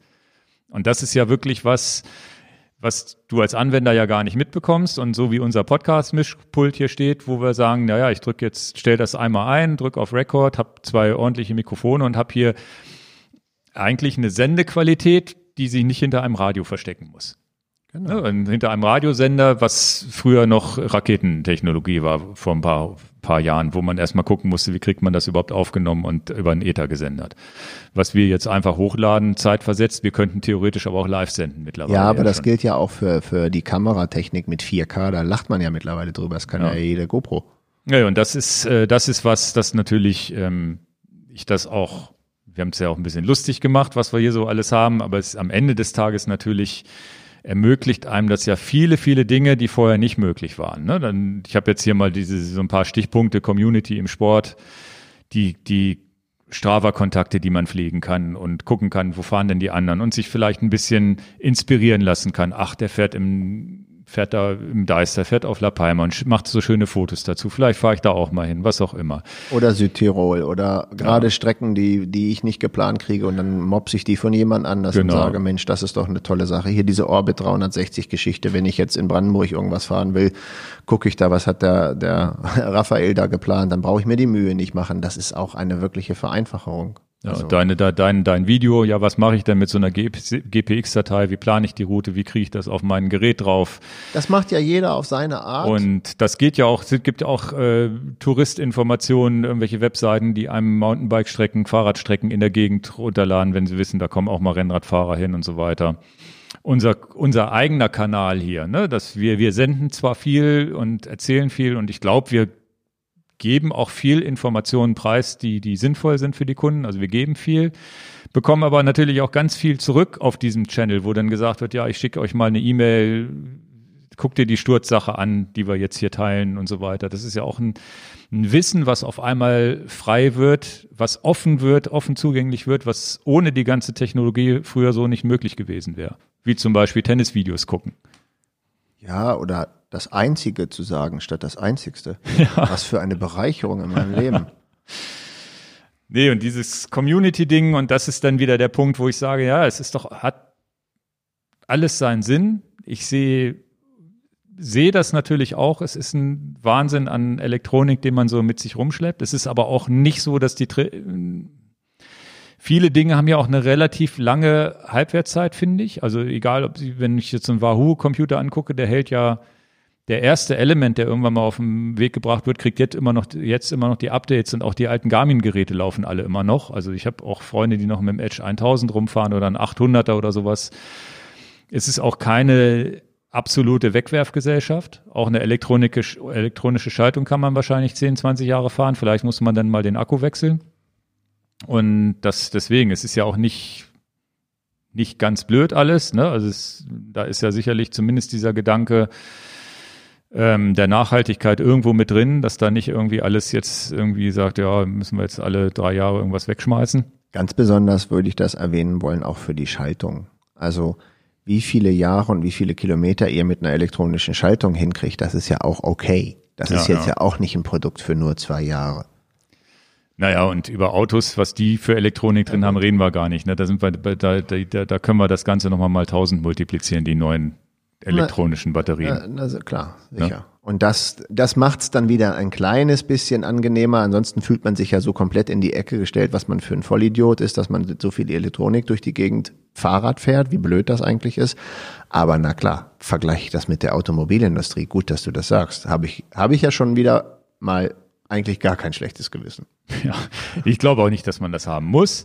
Ich glaube auch, dass da bin ich ganz, ganz gespannt auf äh, die ganzen ähm, ja, was so für Kommentare kommen. Ne, das ja, wird ja, wird, ja wird sicherlich Hörer geben, die sagen, naja, ihr spinnt ja, warum macht ihr euch so auch so viele Sachen ans Rad? Kann ich mir, bin ich mir ganz, ganz sicher. Es wird auch ganz viele Gleichgesinnte geben, die sagen, naja, ich hätte das genauso gemacht oder ich mach's genauso. Ich glaube, dass es ganz, ganz äh, viele, viele Türen öffnet, die, die, die, die viele elektronische Sachen. Es gibt welche, die man wirklich sagen kann, die sind ja, also selbst das Garmin Varia Radar. Also ich habe ja das Gefühl, ich fühle mich nackt damit, also habe ich glaube ich hier auch schon mal erwähnt. Ich, ich vergesse das hinten dran zu machen, fahre auf der Straße und denke, ach du Mist, habe ich vergessen, fühle mich nackt. So, als würde ich nicht angeschnallt Auto fahren. Das ist ein ganz komisches. Ja, fährst du ohne, oder du fährst du ohne so. Helm, fühlst dich auch nackt, also der ohne Strom. Ne? so, du fühlst dich auf einmal nackt, als würdest du Auto fahren, ohne angeschnallt zu sein und schön mit 200 über die Autobahn. Auto nicht angeschnallt ist genau das Gefühl. Oh, ja. ich bin nicht angeschnallt. Genau, und das sind, ist, ist halt ein komisches Gefühl, was ich aber auch glaube, dass man nach zwei, dreimal fahren ohne so ein Gerät auch wieder in dieses alte Leben zurückkommt. Also es ist nicht so, dass es existenziell ist. Und es ist auch, wenn, wenn und definitiv ist es auch möglich, in einem Zeitalter Rad zu fahren, wo man keinen kein Garmin-Computer vor der Nase hat und vorher auf der Karte sich dann alles genau aufgeschrieben hat und vielleicht die Abbiegepunkte noch vorne auf das Oberrohr geklebt hat, wie man es früher gemacht hat. Wo fahre ich, muss ich denn langfahren? Absolut. Also ich, und ich kriege jetzt nochmal die Kurve auch zu diesem Campingurlaub. Natürlich mache ich da die Wanderung auch wirklich gerne mit einer Karte in der Hand. Ja. Ne? Also schreibt doch bitte auch gerne in die Kommentare rein, denn das macht's doch, das macht doch auch den Salz in der Suppe aus, dass wir uns unterschiedlicher Meinung sind und ähm, und ich glaube, es ist klar geworden, dass wir uns ja selber ein bisschen auf die Schippe nehmen, der Ingo und ich, ähm, dass wir auch selber, deswegen machen wir das ja auch, äh, analysieren, wie wie viel Wahnsinn wir an Elektronik durch die Gegend bewegen und um nur schön Fahrrad fahren zu können, in Anführungsstrichen. Und ähm, das, das schreibt eure Gedanken dazu rein und ähm, auch gerne wirklich kontrovers und haut richtig rein und, und macht euch da äh, frei. Dafür ist es ja da. Also bei YouTube kann man das ja kommentieren. Und äh, wir sind für, für alles offen und äh, wir haben ja unsere Meinung hier kundgetan. Jetzt, jetzt müsste man jetzt, jetzt seid ihr am Ziel. Müsste ich mal eigentlich hinbekommen, ob ich das auf die Schnelle hinbekomme. So ein kleines A-B-Spiel wenn, wenn das nicht, wenn, wenn man sich zwischen zwei Geräten entscheiden muss. Kriegst du das? Also das willst du jetzt spontan machen? willst du mich fragen? Oder soll ich dich fragen oder wollen wir die Hörer fragen? Ja, na, weiß ich auch nicht. Die Hörer können ja trotzdem mal äh, in Antworten mit zusätzlich reinschreiben. Handy oder Garmin? Handy oder Garmin? Was muss, wenn du eins zu Hause lassen müsstest? Sagen wir mal, für so, ein, für so eine vier, vier Wochen, vier Wochen darfst du den nur eins von beiden benutzt, mitnehmen.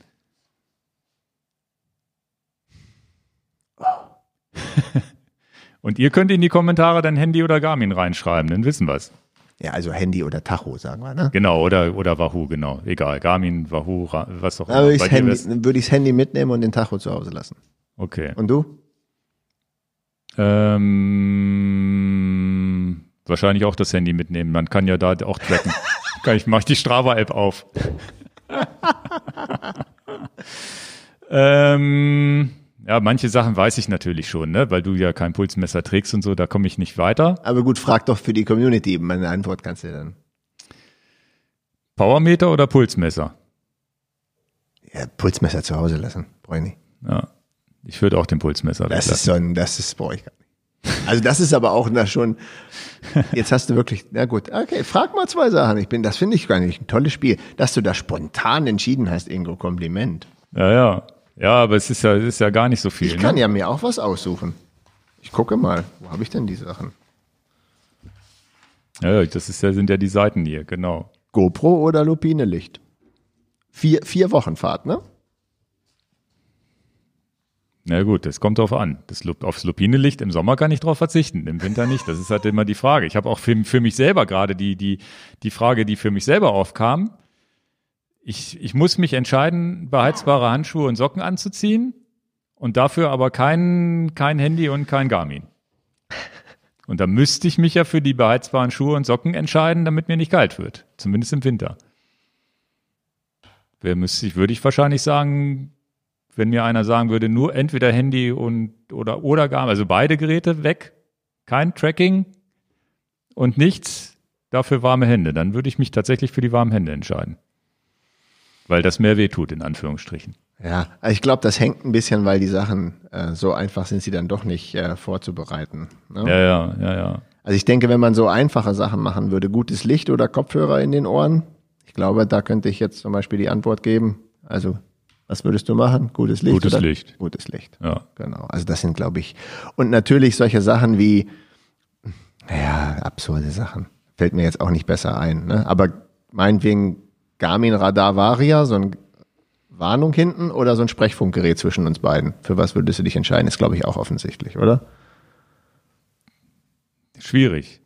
Na, ich würde mich zum Beispiel ganz klar fürs Varia entscheiden, weil das bringt mir Sicherheit und das Sprechen ja, das können wir ja so machen. Ich nehme das Sprechfunksystem mit und du den Varia. also die Idee von dir klappt doch nicht so ganz, Ingo. Na, kommt auch, ja, stimmt, da würde ich auch das Varia wichtiger sehen. Ja. Dann, ja. dann lieber nebeneinander fahren und quatschen. Lauter sprechen, das geht ja dann auch.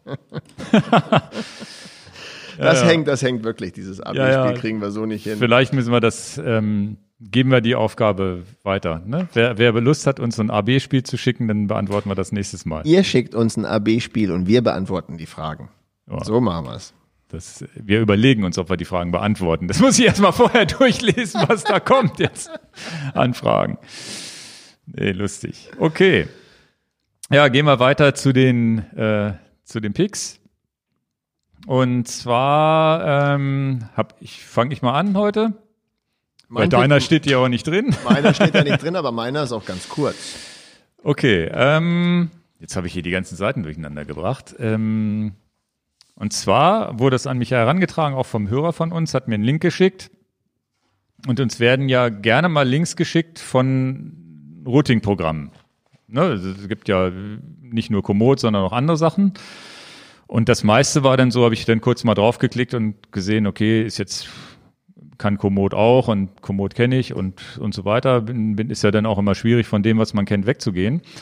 Und jetzt hat einer einen Link geschickt ähm, und die Webseite nennt sich cxberlin.com. Und Habe ich die, noch nie von gehört. nee, ich auch nicht. Und äh, die haben einen Routenplaner, habe ich auch, ich, ich verlinke mal zwei Sachen. Einmal einen Blog, der darüber berichtet, biketourglobal.de heißen die, und äh, die Webseite selber. Und zwar ist das, äh, sie nennen sich eine unabhängige Gruppe von Geländefahrerinnen, also dieses FahrerInnen, dieses Gender-Dings, also Geländefahrer-Leute, die, äh, die bieten auch Veranstaltungen im Raum Berlin und Umgebung an und äh, ohne kommerziellen Hintergrund auch, ne? Das schreiben sie noch dazu. Und die haben einen Routenplaner bei sich auf der Webseite, wo man erstmal denkt, naja, macht das Fenster auf, sieht, sieht unspektakulär auf, aber die haben einen Routenplaner, der sich speziell an Gravel-Fahrer richtet. Und dann dachte ich so, naja, ist ja ganz gut, kann ich ja theoretisch mit Komoot auch machen, aber das ist auch was, wo ich bei Komoot auch manchmal an Grenzen gestoßen bin. Komoot, wenn man da Fahrradwege mit Schotter auswählt, wählt, wählt oder sowas, es war nie, gerade da, wo ich mich auskannte, war es nie die Strecke, die ich vielleicht selber gewählt hätte. Und dann dachte ich, naja, gucke ich mir an, gebe ich dem Ganzen eine Chance. Es ist jetzt von der Bedienbarkeit nicht ganz schlecht. Also es ist ähnlich wie bei Komoot, du kannst auch Punkte rausziehen und so weiter. Das funktioniert ganz gut, aber es, es hat ein bisschen gedauert, bis ich gefunden habe, wo ich überhaupt meinen, meinen Startpunkt und meinen Zielpunkt setzen kann. Das war nicht ganz so einfach ähm, von der Bedienung, aber ich, ähm, aber okay. Ich weiß auch nicht, was das für eine Oberfläche ist, ob die die irgendwo, ob das so eine Open Source Oberfläche ist, die man da benutzt hat.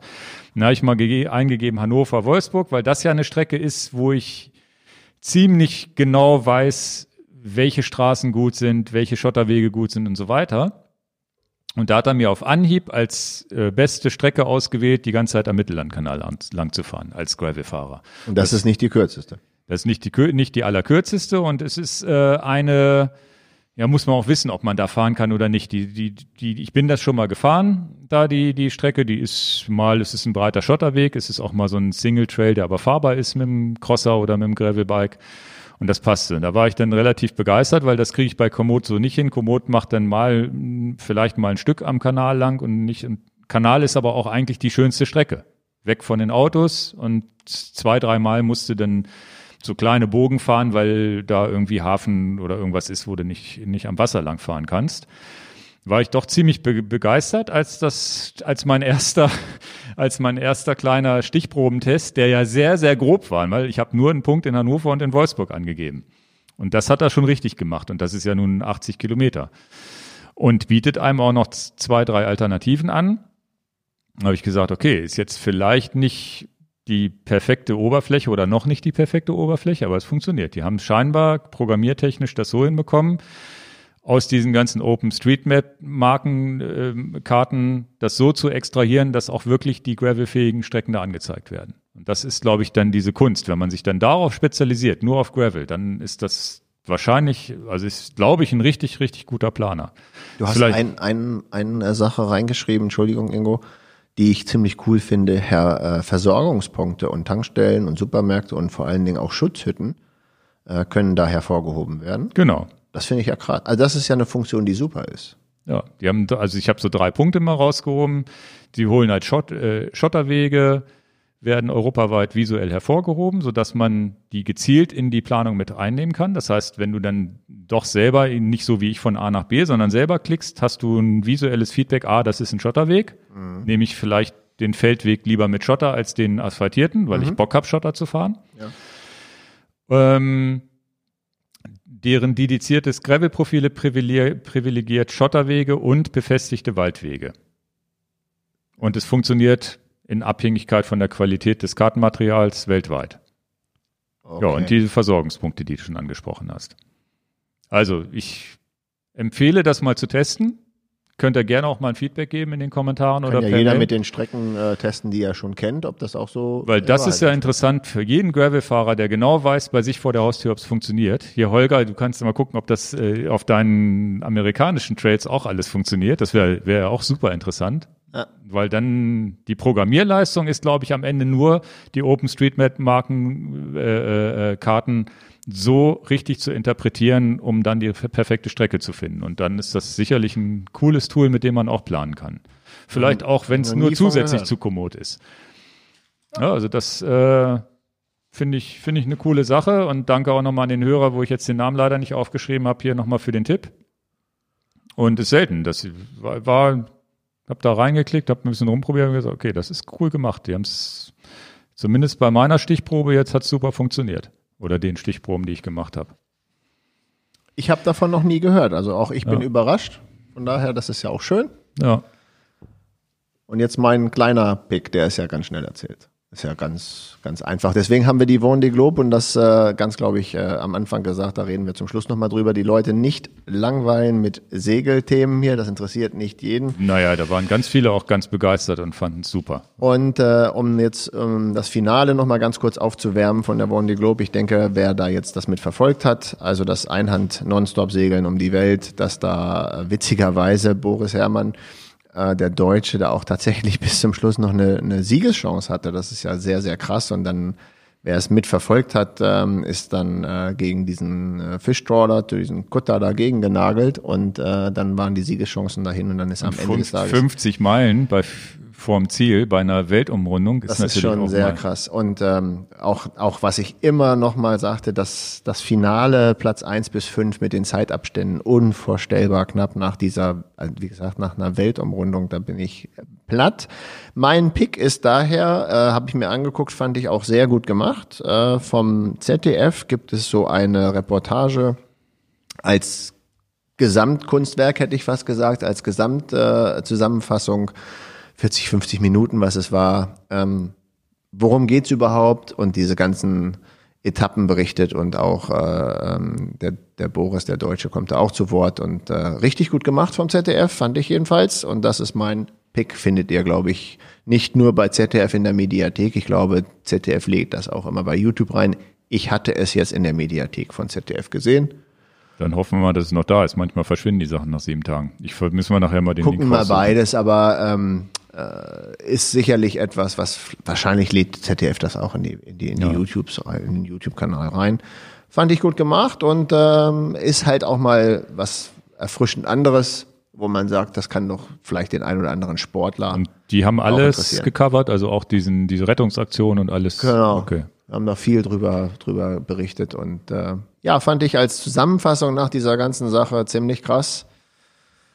Und was ich auch gut finde, es trifft sich richtig den Punkt in so in 80 Tagen um die Welt, denn so lange hat es dieses Jahr gedauert, mhm. 80 Tage. Aber Fand dieses, das, das Ende war natürlich schon. Aber krass. das hast du auch wieder mitverfolgt?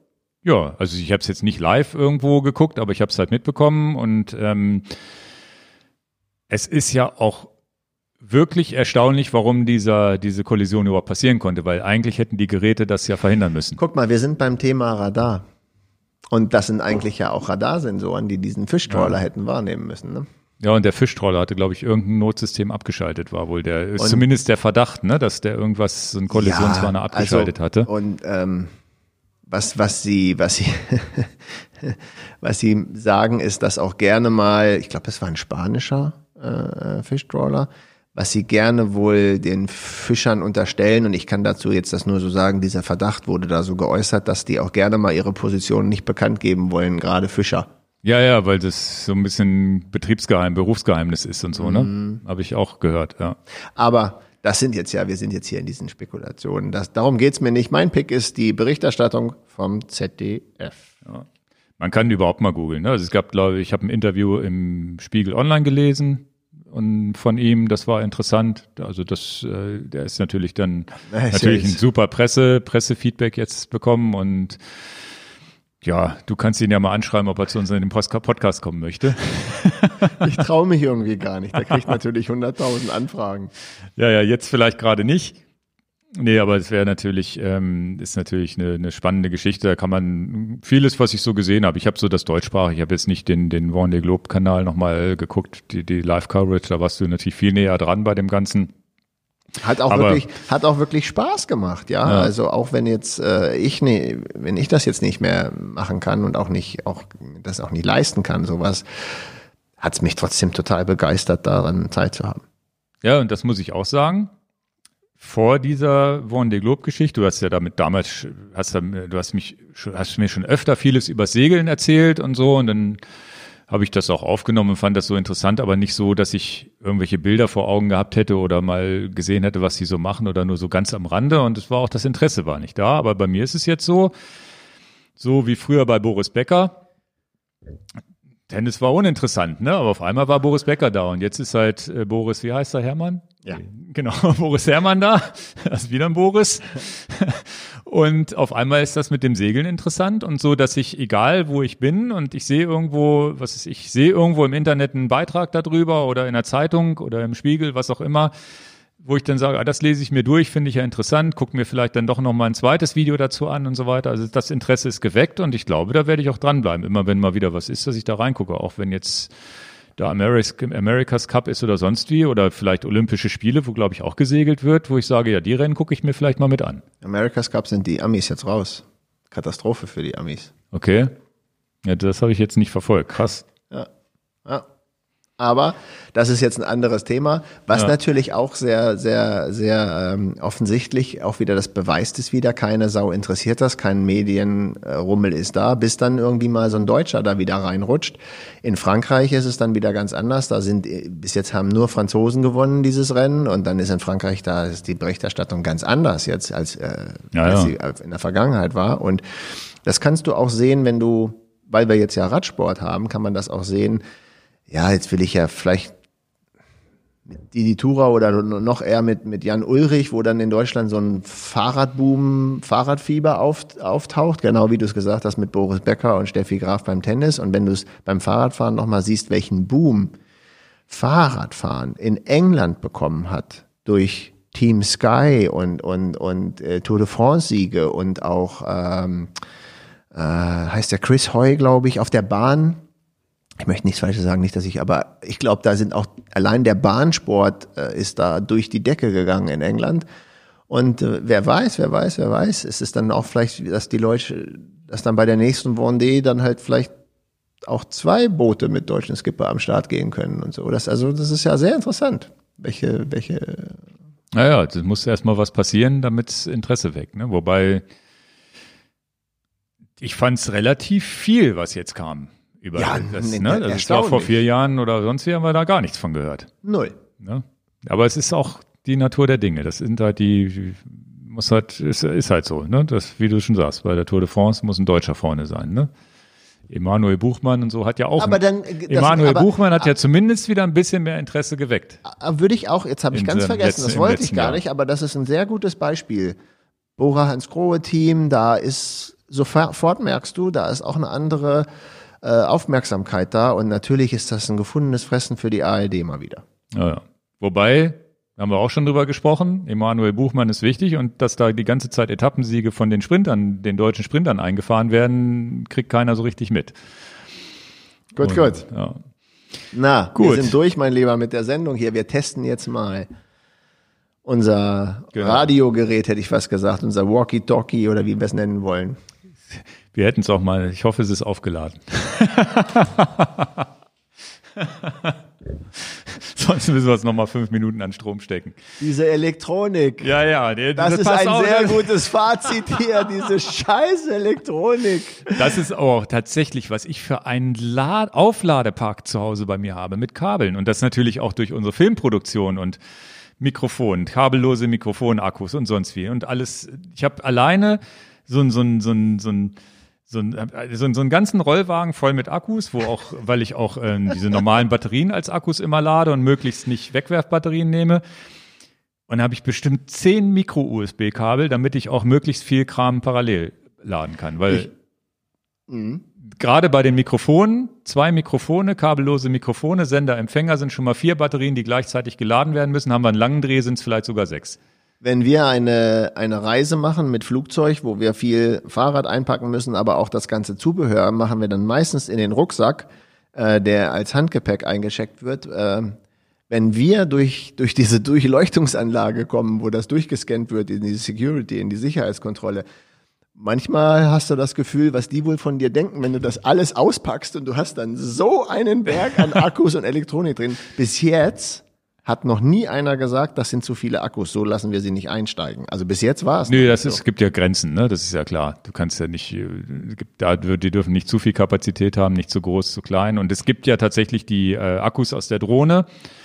Aus der großen Drohne musst du im Handgepäck, die dürfen zum Beispiel nicht ins äh, abgegebene äh, Gepäck rein und solche Sachen. Also. Na gut, Drohnen haben wir ganz vergessen, Ingo. ja. Ja, das ist ja eher so ein Filmding, ne? Das ist ja nichts, was man immer dabei hat. Ja, haben wir auch relativ hohen Verschleiß dran an Drohnen. Ja. ja, aber wir haben jetzt alle einen Drohnenführerschein hier gemacht. So ist es nicht. Also ganz offiziell. Das sorgt nicht dafür, dass wir besser fliegen können. Alles klar. Dann danke fürs Zuhören und bis zum nächsten Mal. Tschüss auch von mir. Ciao.